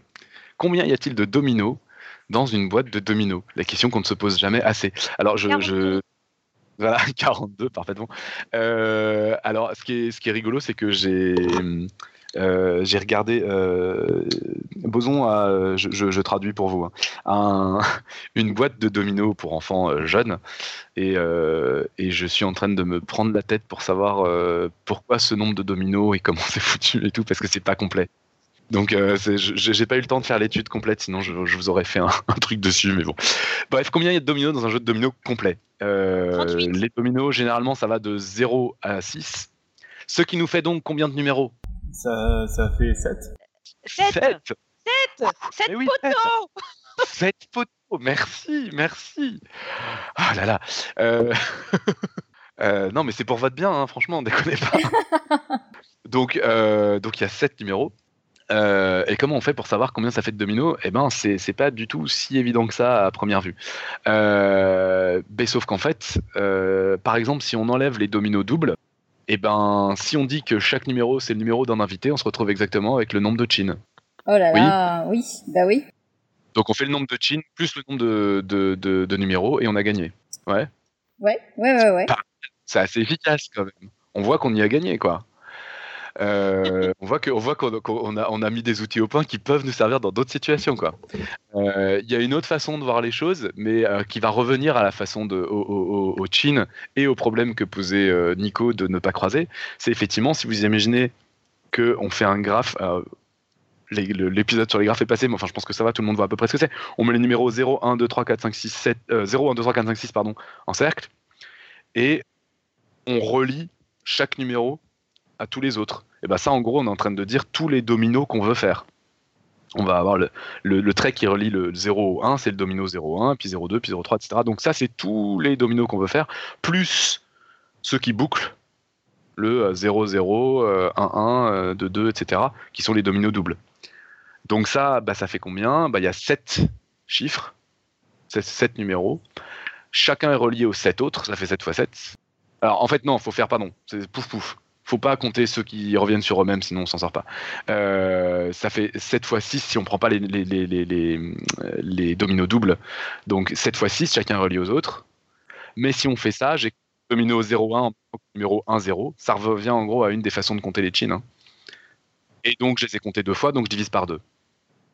Donc ça me fait bien 7 fois 6 divisé par 2 et après j'ajoute les 7 qui sont tout seuls. Donc je retombe à nouveau sur le nombre de chins avec une, une réflexion un peu différente mais qui est globalement la même chose. Euh, bref, alors après on peut se poser la question du nombre de codes de carte bleue possibles, 4 chiffres parmi 10, euh, l'ordre compte, donc on est à nouveau sur les mélodies, sur le nombre de mots d'un certain nombre de lettres, des choses comme ça. Nombre de façons, alors attention, ça le nombre de cartes bleues du coup c'est assez facile. Hein. Euh, nombre de, enfin j'espère ça va, c'est clair nombre de façons de faire une équipe de sportive, genre il y a les remplaçants et voilà. Euh, alors choisir deux joueurs, si c'est des équipes de deux, genre, je sais pas s'il y a des sports qui se jouent à deux, j'en sais rien, avec des remplaçants, je sais pas si ça existe, mais euh, imaginons que ça existe, donc je, suis très très fort en sport. Hein. Imaginons que ça existe, il faut choisir deux sports, deux joueurs parmi un certain nombre. Bah on retombe sur le nombre de chines. Comment choisir deux parmi n? Euh, Donc ça on l'a déjà fait. Sinon, c'est nettement plus compliqué. Comment on fait pour choisir 3 parmi n? Comment on fait pour choisir euh, 4 parmi n, etc. Ça revient au nombre d'accords de k parmi n. C'est pas complètement. Euh, faire la liste, ça devient franchement sportif. Difficile. Ah oui, alors d'ailleurs, la liste, j'ai oublié de parler, c'est un truc formidable. Quand j'ai préparé l'exposition sur le, sur le hasard au Palais de la Découverte, là, je suis allé regarder des vieux bouquins à l'IHP parce qu'on a, exposé des vieux bouquins dans l'exposition. Et je suis tombé sur des, bouquins qui parlent de ça, parce que la combinatoire, le dénombrement, là, c'est des choses qui sont hyper importantes pour tout ce qui est calcul de probabilité, parce qu'on passe notre temps à compter le nombre de cas qui nous intéressent, le nombre de cas possibles, etc. Donc en, probabilité, c'est indispensable de, de, maîtriser ça. Et je suis tombé sur un bouquin euh, du 19e siècle, fin 19e siècle, euh, qui enseignait ça à des étudiants. C'était pas pour des, pour des tout petits qui comprennent rien, quoi. C'était pour des gens qui ont décidé de faire des études de maths. Et toutes ces histoires-là, eh ben, il y avait les exemples avec les listes complètes de toutes les possibilités. C'est-à-dire que pour ce niveau-là, on considérait que c'était quand même suffisamment compliqué pour que ça vaille la peine d'imprimer la liste, les listes intégrales pour être sûr que les étudiants aient compris. Je trouve ça assez fascinant. C'est-à-dire que c'est vraiment des choses qui sont, qui sont pas évidentes et qui, je pense, étaient encore moins évidentes à cette époque-là parce que bah quand même petit à petit à force ça rentre un petit peu dans les cerveaux on trouve des façons plus simples d'expliquer etc., etc. Mais je trouve ça assez fascinant de trouver qu'à ce niveau-là niveau universitaire on trouvait nécessaire d'imprimer dans un livre pour un étudiant la liste de tous les, euh, toutes les permutations possibles, de tous les arrangements possibles, toutes ces choses-là, c'était imprimé intégralement. Pas, pas évident. Des gros livres. Ouais, ça fait des gros livres avec des pages, avec des, des, des, des, listes et des listes et des listes de chiffres dans tous les ordres possibles, tout ça, machin. Ça, me, fait penser, euh, ça me fait penser au trigonométrique. Hein. Ouais, alors ça, il y avait quand même un usage pratique, quoi.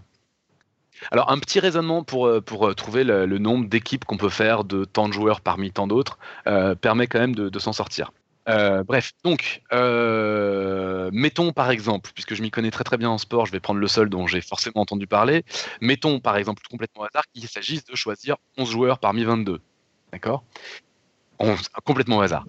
admettons que, contrairement à ce sport-là, en fait, chaque joueur a un rôle très spécifique, très différent des autres ça veut dire que dans ce cas-là, c'est assez facile puisqu'il y a un ordre. C'est-à-dire que l'équipe où c'est le joueur numéro 1 qui est en position 1 n'est pas la même que l'équipe où c'est le joueur numéro 2 qui est en position numéro 1. Dans ce cas-là, c'est beaucoup plus simple de compter combien il y a d'équipes parce que il y a 22 possibilités pour le poste numéro 1, il y a 21 possibilités pour le poste numéro 2, il y a 20, 20 possibilités pour le poste numéro 3, etc., etc., etc., jusqu'au poste numéro 11. Ouais. Donc dans ce cas-là, c'est en fait assez facile. Là où ça devient plus compliqué, c'est si ben, c'est effectivement du foot et que donc euh, en fait non c'est pas comme ça. Alors on va faire du foot à la barbare où on dit à l'inverse que tout le monde est interchangeable. Ouais, je fais du foot à la barbare. Donc on peut n'importe qui avec n'importe qui. Si on fait une équipe avec que des attaquants ou que des défenseurs, c'est pas grave. On veut juste savoir combien ou avec pas de gardien, c'est pas grave. on veut juste savoir combien en a. en fait, on part du nombre précédent. Donc euh, le nombre d'équipes, mais avec des, places précises. Et c'est juste qu'il va falloir diviser par le nombre d'ordres dans lequel on peut mettre ces gens-là. Et ça, c'est quelque chose qu'on sait calculer, et pour le coup, qui est assez facile à calculer aussi. C'est par exemple, j'ai 10 cartes en main, quels sont tous les ordres dans lesquels je peux les mettre? Eh ben, j'ai 10 choix pour la première note, j'ai pour la première carte, j'ai 9 choix pour la deuxième, 8, etc. Donc c'est 10 x 9 x 8 x 7, etc. C'est ce qu'on appelle factorial 10 chose de très connu euh, en mathématiques, qu'on note 10 euh, avec un point d'exclamation derrière. Et donc ça, c'est le nombre d'ordres possibles une fois qu'on a fixé les numéros qui étaient dedans.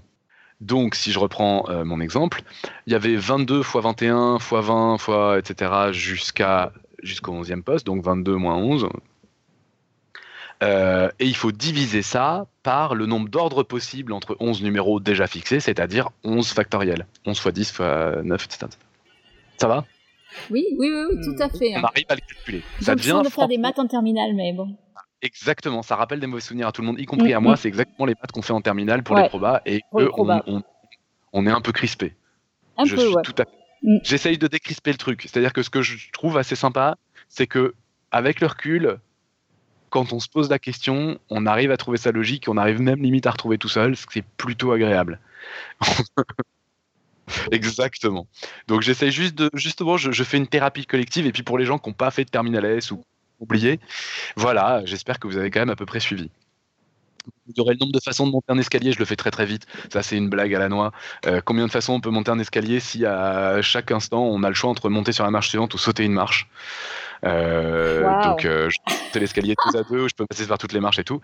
Bah, en fait, ça, ce problème est complètement le même que Fibonacci, que les lapins. Alors que les lapins, ça se voit pas du premier coup, mais que l'histoire des brèves et des longues dans les rythmes indiens, ça, on voit tout de suite effectivement le lien, c'est-à-dire que monter deux marches, c'est faire un temps long, et monter une marche, c'est faire un temps court. Et donc c'est évidemment complètement le même problème. Oh, je remplis avec des 1 et des 2 euh, un certain nombre de, cases, quoi. Euh, voilà. Alors, il est quand même temps euh, de présenter le, le, le outil qui s'appelle le triangle de Pascal. Enfin bon, ça s'appelle le triangle de Pascal euh, en France. Hein. Euh, en Italie, ça s'appelle le triangle de Tartaglia. Euh, en Chine, ils connaissaient ça mille ans avant Pascal. en Inde, on a vu qu'ils le connaissaient aussi. bref, globalement, tous les gens, les Arabes, évidemment, le connaissaient largement avant aussi. Donc, bon, en France, on appelle ça le triangle de Pascal. Pascal qui a vraiment compris ce que ça voulait dire. Non, mais c'est clair. Non, mais c'est évident. Non, mais tout à fait. Nous sommes un podcast francophone, pas du tout partisan. ouvert au monde, tout ça. Euh, de même que d'ailleurs, Pascal est évidemment l'inventeur de la calculatrice tant qu'on reste en France. De l'ordinateur, non, ça personne n'ose le, prétendre. Mais en revanche, en France, tu poses la question qui a inventé la calculatrice. Le premier ordinateur, c'est la calculatrice, et que donc. Euh, ah non, ah ça je n'ai jamais entendu ça. J'ai jamais entendu autant de mauvaise foi. Mais par contre, euh, c'est clair que vous demandez à un Français qui a inventé la calculatrice, c'est Pascal. Vous demandez à un Allemand, c'est clair que c'est Leibniz quoi. Allez savoir. Euh, l'histoire dit juste que euh, Pascal a fait un truc qui était pas trop mal, mais qui était pas génial, et que Leibniz, plus tard, certes, a fait un truc qui était quand même un tout petit peu plus intéressant. Euh, bref, qui faisait beaucoup plus de calculs. Bref, le triangle de Pascal, qu'on appelle comme ça, peu importe. ce triangle-là, c'est quelque chose qui est très impressionnant parce qu'on retrouve quand même, bon, je vais pas dire tout ce qu'on a vu jusque-là, mais vraiment beaucoup de choses qu'on a vu jusque-là, tout ça dans ce même objet. Alors pour ceux qui l'ont jamais vu, ça va être un peu compliqué à décrire. Il faudrait prendre un papier, un crayon. Si vous êtes en train de m'écouter alors que vous êtes en train de courir, ça va être compliqué ou de faire la vaisselle, ça va être compliqué parce qu'on sait maintenant que nos auditeurs nous écoutent en courant ou en faisant la vaisselle. ça va être compliqué. Arrêtez-vous. Mais arrêtez-vous. un papier, un crayon, ou euh, écrivez par terre, ou faites quelque chose, ou dans la mousse de la vaisselle, enfin, trouvez une solution. Euh, un triangle de Pascal, on commence par écrire un 1, et puis en dessous, en décalé, en quinconce, on écrit un 1 et un 1, et puis en dessous, on écrit un 1 encore en décalé à gauche, un 1 encore en décalé à droite. Et en dessous des deux 1, au milieu, on écrit un 2. Et en fait, à chaque fois, pour la ligne suivante, il y avoir à chaque fois un nombre de plus que la ligne précédente. Et à chaque fois, on écrit des 1 au début et à la fin de chaque ligne. Et ensuite, ce qu'on écrit, c'est la somme des deux nombres qui se trouvent juste au-dessus. Euh, donc c'est quelque chose, même si c'est un peu trop compliqué à s'imaginer euh, comme ça, ce qu'il faut retenir, c'est que c'est comme la Lune à écrire, il y a juste à faire des additions entre deux nombres, c'est quand même euh, pas très compliqué, et qu'effectivement il y a cette histoire de j'additionne deux nombres pour trouver la ligne du dessous. À chaque fois, j'additionne deux nombres de la ligne du dessus pour trouver la ligne du dessous. Et ça, c'est quelque chose qui permet de comprendre pourquoi on retrouve énormément de choses là-dedans. Euh, par exemple, alors on retrouve, oui, j'ai oublié de dire, hein, mais dans, dans, le triangle de Pascal, on retrouve le nombre de combinaisons. Là, c'est le nombre de combinaisons. Alors, les, puissances de 2 qu'on a vu euh, avec les accords, euh, donc le nombre d'équipes. On retrouve la suite de Fibonacci, elle est un peu plus délicate à trouver, mais on la, suite, on la trouve aussi dessus. Euh, voilà, alors pourquoi on retrouve ça? Bah, La suite de Fibonacci, c'est assez intuitivement, sans, rentrer dans les détails, c'est assez naturel de la retrouver dedans, puisque bah, on a cette histoire de, même si c'est très très intuitif, c'est très très léger ce que je fais, hein, mais on, passe notre temps à additionner des trucs pour trouver celui d'après. Euh, ce qui est quand même un truc qui ressemble, on additionne 2 pour trouver celui d'après, ça ressemble quand même furieusement à la suite des Fibonacci, quoi. Donc il y, a, un peu cette logique-là. Donc c'est pas complètement surprenant de retomber dessus, même si c'est de façon un peu tordue. Euh, on retrouve euh, les nombres de Chine. On retrouve le nombre de Chine. Alors ça, c'est très facile de comprendre pourquoi. si on prend tous les nombres qui sont tout à gauche, c'est que des 1. Si on prend les nombres qui sont juste à leur droite, à chaque fois, j'ai dit, on prend le nombre du dessus plus on prend les deux nombres du dessus, pardon, on additionne les deux nombres du dessus. Bah, vu que le nombre qui est à leur gauche c'est un 1, parce que dessus c'est toujours un 1, et eh ben ce qu'on va avoir c'est 1, puis 2, puis 3, puis 4, puis 5, etc. C'est-à-dire que le deuxième nombre d'une ligne, c'est juste le numéro de la ligne. Ok, donc ça c'est pas encore euh, le nombre de Chin. Mais le nombre de Chin, rappelez-vous, c'est 1 plus 2 plus 3 plus 4 plus 5 plus jusqu'à une personne de moins que ce que vous êtes. et euh, eh ben si on prend les nombres suivants, les troisièmes nombres de chaque ligne, on va additionner à chaque fois 1, plus 2, plus 3, plus 4, etc., qui est la ligne juste à côté. Enfin, les, nombres qui sont juste à côté. Donc en fait, ce qu'on va récupérer à cet endroit-là, c'est effectivement 1 plus 2, 1 plus 2 plus 3, 1 plus 2 plus 3 plus 4, etc. etc., etc. Donc là, le troisième nombre de chaque ligne, c'est ce qu'on appelle le nombre triangulaire. C'est 1 plus 2 plus 3, 1 plus 2 plus 3 plus 4, 1 plus 2 plus 3 plus 4 plus 5, etc. etc. On retrouve euh, le nombre de chin, on retrouve les combinaisons, c'est-à-dire choisir deux personnes parmi un certain nombre, le nombre étant le numéro de la ligne. Et le truc, c'est que les, nombres suivants, c'est le nombre, de, le, nombre de façons de prendre trois personnes parmi, le nombre de personnes de prendre quatre personnes parmi, etc. etc. Et ça, c'est moins intuitif quand même. Alors, j'essaye de vous expliquer pourquoi on trouve ça dedans, de façon un peu intuitive. Euh. Alors, j'explique ça toujours avec le foot, avec mes connaissances en foot, donc mes références sportives sont relativement limitées. Donc l'avantage du foot, c'est que je connais au moins 4 noms de joueurs sur les 50 dernières années. Donc mes excuses pour les, sportifs, je vais utiliser des, références un peu lointaines. Euh, voilà. on fait ce qu'on peut. Hein. Euh, donc je, vis avec mon temps. Et donc, par exemple, on va dire qu'on veut faire une équipe de foot à partir de 22 joueurs. Et on va en choisir 11. Tu sais qu'il n'y a plus 11 joueurs dans les équipes de foot. Ils ont changé les règles du jeu, les enfoirés. Pendant que j'avais le dos tourné. C'est vrai ou non, On peut tenir un autre raisonnement que celui qu'on a tenu tout à l'heure. Par exemple, on peut dire que dans toutes les équipes qu'on peut faire, il y a les équipes avec Zidane et celles sans Zidane. D'accord? Aujourd'hui, il n'y a que des équipes sans Zidane, je le sais, mais j'ai déjà prévenu que la, Coupe du Monde avec Zidane, c'est 98 il y a 20 ans, Robin. 98, bah, c'est un peu le seul moment où tu pouvais rien faire pour ne pas entendre parler de foot, quoi. Donc, euh, je veux dire, euh, oui, 19, s'il te plaît. Et je, je, je, je, ne cherche absolument pas à entendre parler de foot, voire que je cherche à ne pas entendre parler de foot. À part en 98, j'ai jamais entendu parler de foot. Ok? Donc je, je, fais avec les mots que je, les noms que je connais. Bref, ne me perturbez plus. Il y a donc j'ai toujours un petit, un petit succès quand je fais ça devant des, des collégiens, que je leur parle de Zidane. Euh, donc il y, a, il y a les équipes avec Zidane et les équipes sans Zidane. Combien y a-t-il d'équipes avec Zidane? Eh bien, en fait, on se rend compte qu'on se retrouve confronté au même type de problème, mais en plus petit. Exactement la même chose que tout à l'heure. C'est-à-dire que je n'ai plus 11 joueurs à choisir, mais j'en ai plus que 10. Parce que je sais que j'ai Zidane dedans. Mais j'ai plus que 21 joueurs parmi lesquels choisir. Donc au lieu d'en avoir à en choisir 11 parmi 22, j'ai plus qu'à en choisir 10 parmi 21. Donc les équipes avec Zidane, c'est les équipes de c'est le nombre d'équipes de 10 joueurs parmi 21. Et il faut aussi que je compte les équipes sans les équipes sans Zidane, il faut que je choisisse encore 11 joueurs, parce que j'en ai aucun pour l'instant de choisi, mais parmi 21, parce que je sais qu'il n'y a pas Zidane dedans. Donc le nombre d'équipes de, 11 joueurs parmi 22, c'est exactement le nombre d'équipes de 10 joueurs parmi 21, plus le nombre de 11 joueurs parmi 21. Et donc là, on se rend compte qu'on a quelque chose qui ressemble quand même beaucoup à la fabrication du triangle de Pascal pour trouver un nombre, j'ai additionné les deux qui sont au-dessus. J'ai additionné deux nombres qui sont pas trop loin, mais qui sont un peu plus hauts, parce que c'est pas parmi 22, c'est parmi 21, c'est la ligne du dessus. C'est parmi 10 et c'est parmi 11. C'est 11, c'est 10 et 11 parmi 21, alors que c'était 11 parmi 22. Donc je, suis bien passé de 2 d'une ligne à 1 de la ligne du dessous en les additionnant. Ouais, à peu près. Pas du tout, vous dites ça. Euh, donc voilà. Et puis après, évidemment, on remonte, on remonte, on remonte, on remonte, et on finit par tomber sur des trucs qu'on connaît, genre choisir deux joueurs parmi ou choisir, euh, choisir euh, un joueur parmi un, et ça, normalement, on sait faire ou choisir 10 joueurs parmi 10, on sait faire aussi. C'est un. Il y a une seule façon. Euh, voilà, voilà. Alors après, bon, on va s'arrêter là, hein, mais euh, je peux continuer la liste à, quasi à, pas, pas à l'infini parce que non, parce que je ne dirai jamais ça. Quel exemple tu peux, tu peux faire? Ah, liste de tous les exemples que je peux faire. Ça, c'est intéressant. Euh... non, on va pas faire ça. Donc, euh, il y a des questions euh, nettement plus complexes, mais on peut commencer à s'intéresser à ça. Par exemple, combien de cartes on peut fabriquer au double, des choses comme ça. Ça, c'est. Vous pouvez lire un article très bien de quelqu'un dont je ne fais absolument jamais la pub. Je sais pas si vous connaissez, qui s'appelle LJJ, qui a écrit un article là-dessus. un blog qui s'appelle toujours Menesco Vachkiri intégral curviligne. Je sais pas si, mais c'est vraiment très bien. Ouais, ouais, il y a une chaîne YouTube aussi d'ailleurs, effectivement. Euh, et euh, il y a aussi, par exemple, sur le même site, vous trouverez, et même il nous en avait parlé parce que ça correspondait à un des numéros de nos épisodes, des questions aussi euh, ébouriffantes que de combien de façons on peut plaquer, on peut placer deux briques de Lego 2x2 sur un plateau de Lego 4x4 des questions essentielles. Euh, il y a, ah oui, si, un truc dont, je peux dire quand même un tout petit peu quelque chose parce que ça redevient, je trouve, intéressant. Nombre de façons, enfin, ça redevient intéressant. C'est intéressant, euh, on, peut, on peut comprendre même quand on n'est pas dedans, quoi.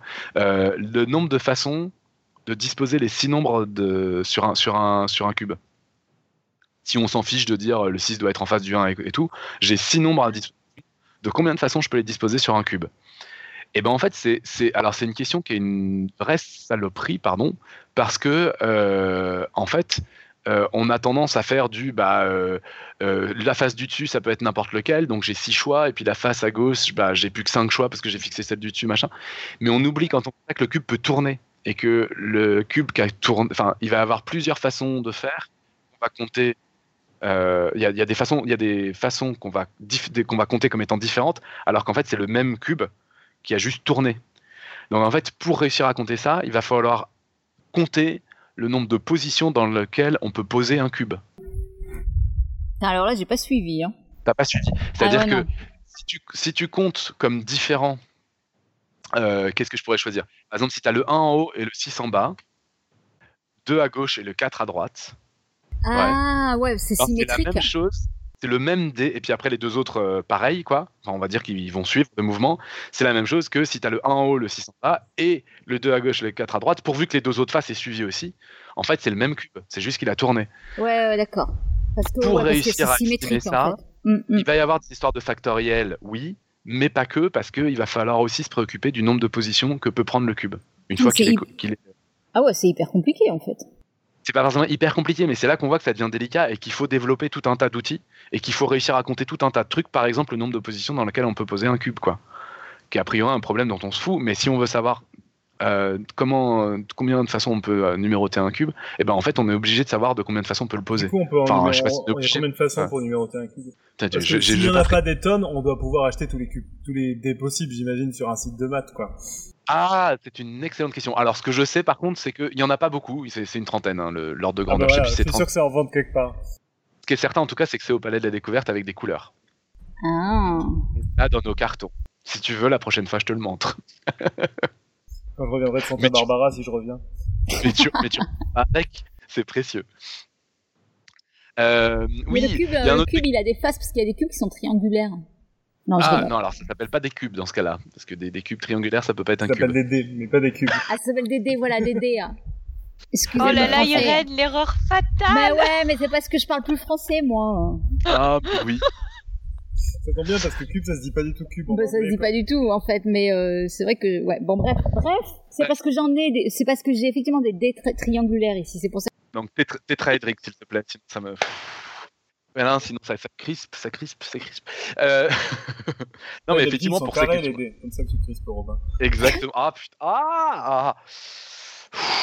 Vous êtes dur avec moi.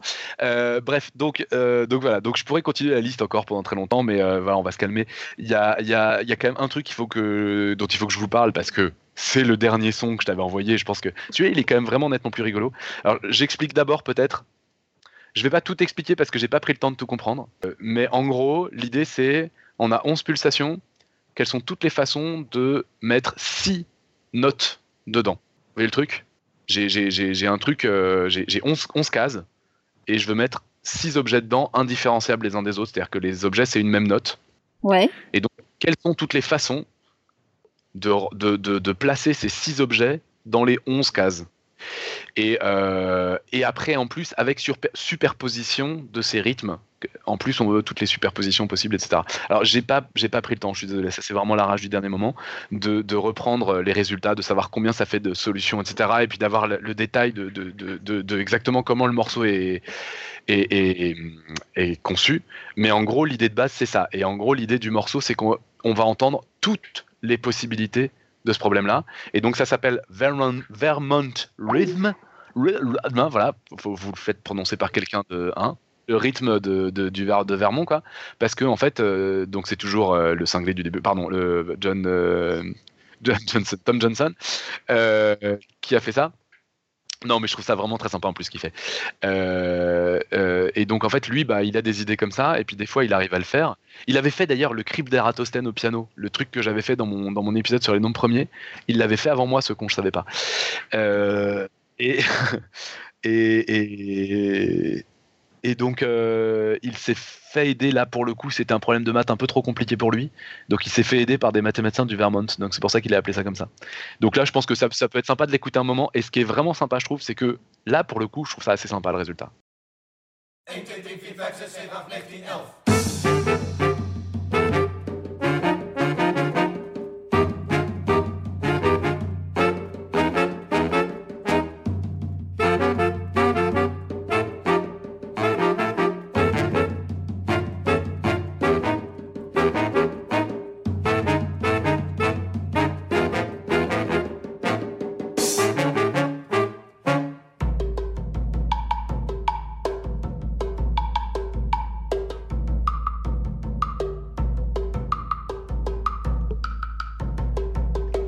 Bon après on va pas l'écouter pendant une heure non plus, hein, mais euh,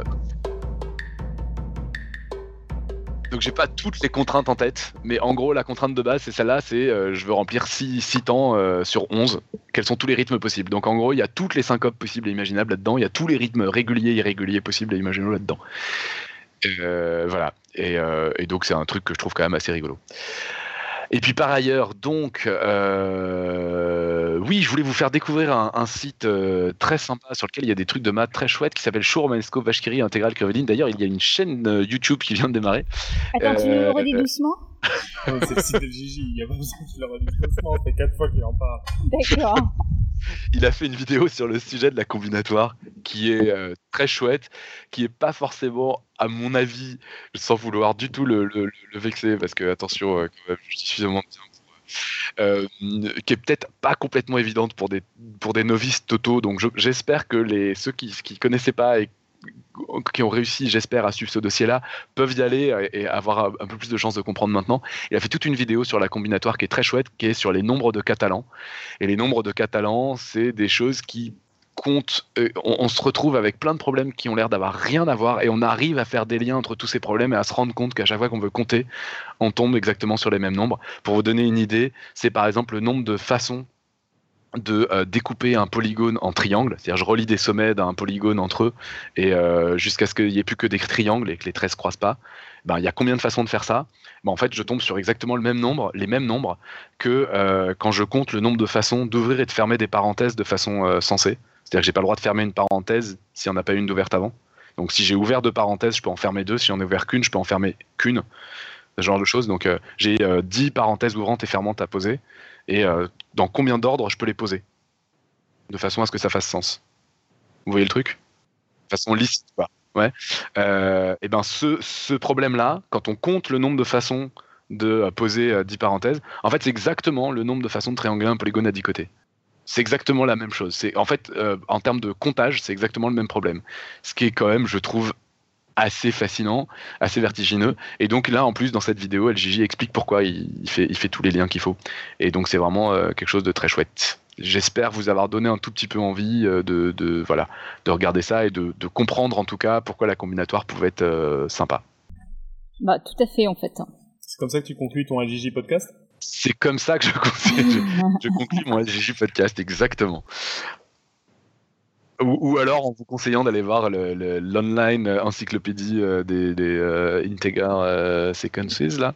Ah mais faut pas les sources d'LGJ pour le numéro de l'épisode. C'est la source principale d'LGJ, c'est le truc sur lequel il y a toutes les suites de nombres entiers qui ont un sens par rapport à un problème quel qu'il soit. Et, euh, et, donc, euh, et donc voilà, donc là il y a plein plein de combinatoires derrière toutes ces choses-là, et c'est clair que LGJ, à chaque fois qu'il nous faisait les propriétés d'un épisode, très très très souvent c'était des problèmes de combinatoire. Ouais, ouais c'est vrai que c'est marrant parce que ça, ça, ça nous, ça nous, euh, ça me rappelle plein de vieux souvenirs quoi. Bah ouais, ça rappelle les souvenirs et en même temps je trouve que c'est, il y, y, a des trucs auxquels, enfin qu'on connaissait pas et qui peuvent être marrants et bah je, ouais, je sais pas. Enfin en tout cas je trouve que ça, ça permet au moins d'enlever les mauvais souvenirs, je trouve. une version combinatoire. Là, il y a eu des trucs de poster. Ah ouais, il y a Brownian, forcément, il a, il a posté des trucs. Les, les probas, c'est son, c'est sa spécialité, donc forcément. ah, mais c'est bien. Vous avez une des vidéos de Tabla, vous avez une vidéo de Monjoul. Euh, ah, parfait, parfait. On n'a pas eu trop de questions en fait. Hein. Il y a eu des commentaires. Euh. Bah, j'imagine que la chatroom, vu que c'est quand même euh, beaucoup une bande de, de, geeks euh, qui a fait des études de sciences avec des maths dedans, c'est que des trucs que vous connaissiez. Donc, euh, j'espère vous avoir donné au moins quelques exemples que vous connaissiez pas. Et puis. Ouais, c'est vrai qu'il y a, je pense qu'effectivement, c'est un peu ça. Ouais, il y avait beaucoup de, il y, a, beaucoup de gens qui sont dans les maths et du coup, ça leur a, ça leur a rappelé beaucoup de choses. Et, mais c'est vrai qu'il n'y a pas, il y a pas de questions proprement dites en fait. Hein. Ah, et puis je me suis planté, c'est pas 10 côtés, c'est 12 côtés, ou pardon. Enfin bon, bref, il y a des détails, il faut balayer dans les intervalles et les poteaux et les trucs comme ça.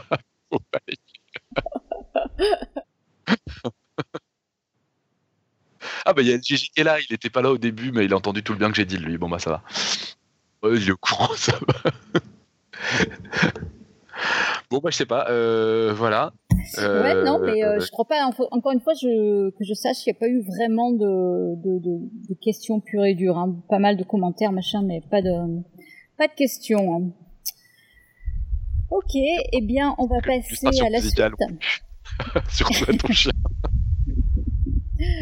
Euh, est-ce que tu, est-ce que tu avais préparé une citation, Robin Oh, mais absolument pas.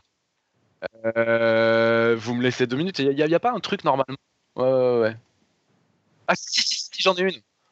Si, si, si, si, j'en ai une. J'en ai une. C'est bon, ça va. J'en ai une. Euh, y a, mais elle, est, elle, est, elle est ultra connue, hein, mais je crois qu'on ne l'a jamais faite. C'est une citation anonyme. Ouais. Il y, a, il y a trois sortes de mathématiciens, ceux qui savent compter et ceux qui savent pas. oui, c'est vrai qu'elle est connue. Ah ouais, mais je l'adore. Ah ouais, mais je l'adore. Ouais, mais elle est, elle, est, elle, est pas hyper adaptée? Ah bah carrément. Carrément. C'est tout à fait opportun. Ouais. Bravo. Bravo. Euh, alors, on va passer, on va passer au quiz. Au quiz de l'an 2017. Parce que Alan, il nous avait promis solennellement, il y a quelque temps, d'y répondre pour la prochaine émission en roue libre. Et euh, voilà, donc Alan, je pense qu'il est gascon en fait, c'est logique. Euh, parce qu'il est toujours pas répondu. Mais le quiz existe encore. Ah, je crois que c'est toi qui allais répondre. Non. Non, non, non, on attend bien Alan. Hein. Euh... Ah mais non, c'est pas celui-là, je me suis trompée. Celui-là, on en a déjà... On a déjà répondu, celui-là, zut. Du coup, je me suis trompée. Je sais plus, je sais plus ce que c'était le, le, dernier quiz. Je sais pas du tout. C'était... Euh, ouais. Mince. Robin, tu t'en souviens pas? Toi, tu t'en souviens bien des quiz ce qu'il faut euh, le, le, quiz qui n'a jamais eu de. Oui, oui, le, le, le, le, la, la, la, le dernier quiz euh, en date, c'était. Euh, ah, c'était l'ail. Ouais, c'est ça, l'ail. L'ail. Est-ce enlever le, est-ce ah que enlever le germe de l'ail le rend plus digeste Personne n'a entendu parler à part Alan. Voilà. Donc, donc c'est ça. Vas-y, Robin, vas-y, énonce. Bah, le, non, non, mais, euh, Pascal l'avait très bien fait. Le, le, le, enlever le germe de l'ail le rend plus digeste. Vrai ou faux Voilà. Donc c'est un quiz qui est toujours d'actualité. Il est toujours d'actualité, oui, c'est ça. Donc un jour, Alan va, va venir. Bah, il est dans la, dans la chatroom d'ailleurs. Il va venir répondre. On, on est certain. Euh, ah, il demande quand est-ce que quand est-ce qu'a lieu le prochain au livre, le petit. Ah ouais, non, alors celle-là. Demain, euh... 16h. Ouais, elle est bien. Ah ouais, bravo. non, non, non, non. Bon, on a quelques annonces à vous faire. Euh, alors, dans la chatroom, on en a une qui nous venait de Brognon, justement, qui nous disait que c'est des vidéos sur euh, YouTube de Math Park vont reprendre le, le 7 octobre hein, avec euh, un étudiant qui s'appelle Rémi Maouf et qui viendra parler des stats et des probabilités appliquées et alors, à titre personnel, j'ai lu, le, lu le détail de la présentation, c'est complètement dingue. C'est-à-dire que les, les, équipes de basket ont investi dans des caméras qui mettent partout sur le, sur le terrain pour essayer statistiquement d'évaluer l'apport de, de, de, chaque joueur. En le filmant à chaque instant du, du match. C'est complètement dingue. C'est complètement dingue. C'est super flippant. Et au gros, ils, ils associent une valeur c'est le nombre moyen de, de, points euh, qu'on peut espérer euh, par un joueur, quoi. Putain c'est vrai qu'ils sont assez fous ici, hein, des, des, ils ont des caméras partout, ah hyper bien, euh, hyper précises et tout, et ils ont une masse de données monstrueuses, et ils essayent dans, donc c'est ça le sujet, c'est comment tirer de, de l'information de, de ce genre de choses. Et euh, ce que je me permets juste de dire, c'est que Mark, effectivement, ça, je le dis pas avec l'accent anglais, mais c'est des, trucs en français. Hein. Euh, c'est des choses qui ont lieu euh, toute l'année, une fois par mois, si je ne m'abuse. Et c'est à destination d'un public pas complètement grand public, c'est-à-dire que c'est des gens qui ont, qui ont au moins un bac scientifique et qui aiment, les maths, quoi. Mais, et ça existe sur internet en vidéo, il y, y a, plein de trucs très très bien. Mais effectivement, faut pas le prendre comme un truc complètement niveau zéro. quoi. D'accord. C'est pas juste de la vulgarisation, quoi. C'est de la vulgarisation, c'est de la vulgarisation, mais qui s'adresse à des gens qui ont un certain bagage. C'est-à-dire que c'est de la vulgarisation dans le sens où, euh, voilà, on va quand même euh, essayer d'évacuer un maximum la technique, on va essayer de prendre du champ, on va essayer de dire les grandes idées, etc. Mais disons que quand il y a besoin d'un peu de technique, on y va quand même. D'accord. Ok. Euh, seconde annonce, tu veux la faire J'ai pas le. Le film. Ok, la, la, seconde annonce, euh, je voulais, on voulait vous parler du, du dernier bouquin de Jean, Jean-Philippe Puzan, en fait. Donc, euh, la librairie à tout livre et les éditions La Ville brûle euh, nous invitent à une rencontre exceptionnelle avec euh, le cosmologiste Jean-Philippe Puzan, que vous connaissez tous, à l'occasion de l'apparition de son nouveau livre. Tout le monde est invité, je pense. Hein euh, l'apparition de son nouveau livre, L'harmonie secrète de l'univers. Donc ce sera le 14 septembre à 19h30 euh, à la librairie à tout livre qui se trouve, je suis sûre que vous pouvez trouver, mais... C'est à côté de chez moi. C'est vrai? Mais je serai pas là. Ah Donc au 203 bis, avenue Doménil, à Paris, dans le 12e. à côté de chez moi, ça, mais, c'est pas très loin du tout. dans le 12e. Et donc la grosse info par contre de ça, ça c'est surtout la sortie de ce livre qui est donc astrophysique et musique de Jean-Philippe Usan, qui, qui est totalement dans la lignée, non pas du dernier épisode qu'on a fait avec lui, mais de celui qui s'appelle Astrophysique et musique. Et donc où il parle, moi j'ai à peine commencé à le lire, mais chaque chapitre c'est un peu un sujet qui lie musique et, et astrophysique. On se balade pas mal, comme d'habitude avec Jean-Philippe, avec plein d'exemples, plein de sujets. Donc, euh, ça doit être très poétique. Juste le son, c'est par rapport au podcast, mais à part ça, c'est vraiment très agréable à lire. Et il y aura Brownian pour le rencontrer, pour ceux qui veulent. Et, la, et la grosse info importante, c'est qu'il y a une version électronique. Et voilà. Et si vous avez évidemment raté euh, le 14 septembre, bah ouais, allez acheter le bouquin, quoi. Dans tous les cas, allez acheter le bouquin, mais en plus, vous pouvez avoir une dédicace. Donc le 14, le 14 septembre à 19h30 à la librairie À tout livre à Paris. Ensuite, euh, une, autre, grosse annonce, euh, donc le 14 octobre cette fois-ci. On espère vraiment que vous pourrez nous rejoindre, euh, rejoindre en fait surtout Claire, Topo, Robin, Pascal, Alain et Tup à Bruxelles.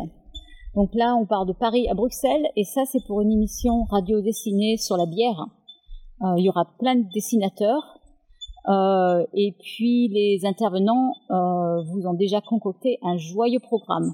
Donc on mettra le plus d'informations possible sur notre site internet. Il y a une liste aussi pour s'inscrire, c'est mieux parce que faut vraiment qu'on prévoit les locaux et toute la logistique. Mais euh, vraiment, ça, se prépare super bien et euh, c'est Claire qui organise tout. Elle est au top et euh, je pense que ça va être vraiment joyeux. Ça va être très, très cool. Et ça va être super cool. Ça va être super intéressant en même temps. Euh, tu es déjà en train à fond dans les statistiques sur les bières. Enfin, c'est. J'ai récupéré une base de données de 67 000 bières. Et voilà, ça donne des graphes déjà super vertigineux. Donc vraiment, joignez-nous quoi. Euh, je pense que ça va être vraiment, vraiment chouette. Et ça me permet justement de faire une transition forte, opportune. C'est que ce genre d'émission spéciale, il faut bien le dire, ne va pas sans frais. Euh, notamment parce qu'on essaie au maximum de défrayer les intervenants et les dessinateurs. Donc vous me voyez venir avec mes gros sabots. La seule source de revenus que nous ayons, c'est vous. Euh, donc même un sou par mois que vous pouvez nous allouer via Patreon c'est une aide précieuse pour nous. Alors euh, merci déjà pour tous les gens qui nous sponsorisent. Et si vous pouvez nous aider, ben c'est sûr qu'on appréciera quoi. Euh, on vous promet de notre côté de faire notre maximum pour produire évidemment les meilleures émissions qui soient. Euh, le lien pour Patreon, il est sur le site internet et puis il est sur les notes d'émission. Et merci, merci, merci, merci, merci, merci. Voilà pour les annonces. Donc il y a des bruits de. C'est quoi? C'est des oiseaux derrière vous? C'est des, grincements? C'est des oiseaux, oui. Oui, parce qu'ici il est, il est une heure, hein, une heure et quart. Donc... Euh. il y en a beaucoup d'oiseaux ici. Tout le monde dans la, dans la chatroom se demande ce que c'est en fait. C'est vrai? Euh, c'est des bruits d'oiseaux, on se demandait s'ils allaient nous déranger en fait juste sur la fin. il y a beaucoup d'oiseaux, euh, comment dire, enfin c'est des colibris ici aussi, hein, qui volettent un peu partout. Hein. Et sinon, il y a quand même une autre annonce euh, qui est quelque chose qu'on a déjà dit, je crois, mais qu'on peut répéter, c'est que donc euh, Irène pour la saison 8 prend le rôle de, de, dictatrice. Yeah Science. Donc. Euh, je vais faire claquer le fouet. Voilà. La première dictatrice de Podcast Science. Ouais. ouais. Et donc, Johan prend officiellement le rôle d'ancien dictateur, qui est aussi un rôle important. Oui, très important. Il est dans la liste. voilà. Voilà, le, eh bien, on en vient à l'annonce de l'émission de la semaine prochaine. Alors, la semaine prochaine, ce sera un, grand moment de bonheur, franchement, euh, mais ce sera aussi vraiment très, très éducatif. Euh, alors, si on se demande ce que c'est que d'être scientifique, euh, on demande à quelqu'un, la réponse la plus courante, c'est quelqu'un qui se consacre à l'étude des sciences. Si on pousse un peu plus loin, on admet que c'est une volonté de connaître le monde. Mais rien dans cette définition ne dit qu'il faut avoir fait des études scientifiques. Ceci étant dit, c'est souvent quand même la voie la plus facile pour accéder à la connaissance. Eh bien, la semaine prochaine, nous allons interviewer un fantastique scientifique qui n'a pas fait d'études scientifiques. Et qui, n'assumerait pas qu'on dise qu'il est scientifique. Mais tout en lui respire la science. Et si vous êtes d'accord avec moi qu'être scientifique, c'est aussi une manière pour chacun d'entre nous d'appréhender le monde, aussi loin que possible des superstitions par exemple, aussi critique que possible sur tout et sur n'importe quoi, alors il n'y a pas plus scientifique que lui. Plus curieux que lui, plus précis dans ses analyses, plus solide dans la bibliothèque de son savoir personnel, plus ouvert d'esprit, c'est pas possible. Donc, vous avez deviné? Non? Eh ben tenez, c'est lui qui a créé ce fantastique podcast.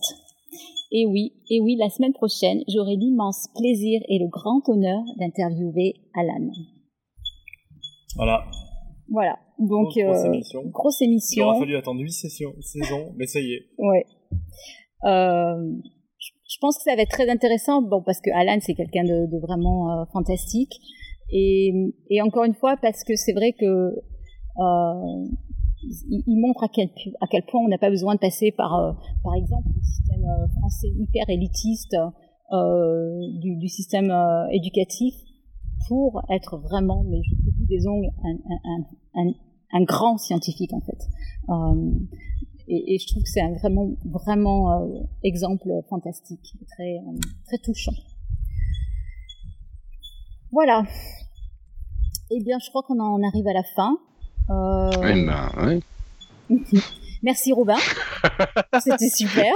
Je sais pas si bah merci bah de rien. Euh, voilà, c'était un peu à l'arrache comme d'hab, mais. Euh... Mais ouais, mais comme d'hab, et c'est comme d'hab, ça marche hyper bien parce que moi j'ai hyper envie d'aller me retrouver, de me replonger là-dedans quoi. Donc euh, c'est chouette.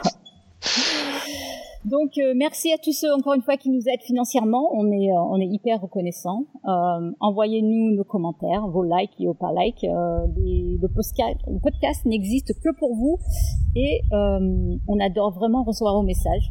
Surtout d'ailleurs quand vous nous envoyez des fleurs. Hein, mais mais on aime aussi les remarques constructives. Donc allez-y. on vous tient donc. J'ai dit une bêtise, non non. non non, non, tout à fait. Et, les, et les, questions euh, euh, auxquelles il est, il est humainement possible de répondre. Ouais, c'est vrai, c'est vrai. Euh... Des fois, je... Popo, non mais attendez, là, oh, j'y connais rien, moi en fait, en vrai. Ouais, parce que quand on sait pas répondre, attendez-vous à recevoir, t'as qu'à venir faire un dossier. Voilà, c'est euh, exactement. Et, et puis, euh, on vous tient au courant donc pour la logistique de l'émission sur la, la, radio dessinée de la bière que vous ne devez pas rater le 14 octobre. Et voilà, et on vous prépare aussi quelques autres surprises, mais tout ça, on verra plus tard. Voilà, merci encore et puis euh, à bientôt. Servir la science. Et que, et que servir la science soit votre joie. Ah, ciao. Ciao.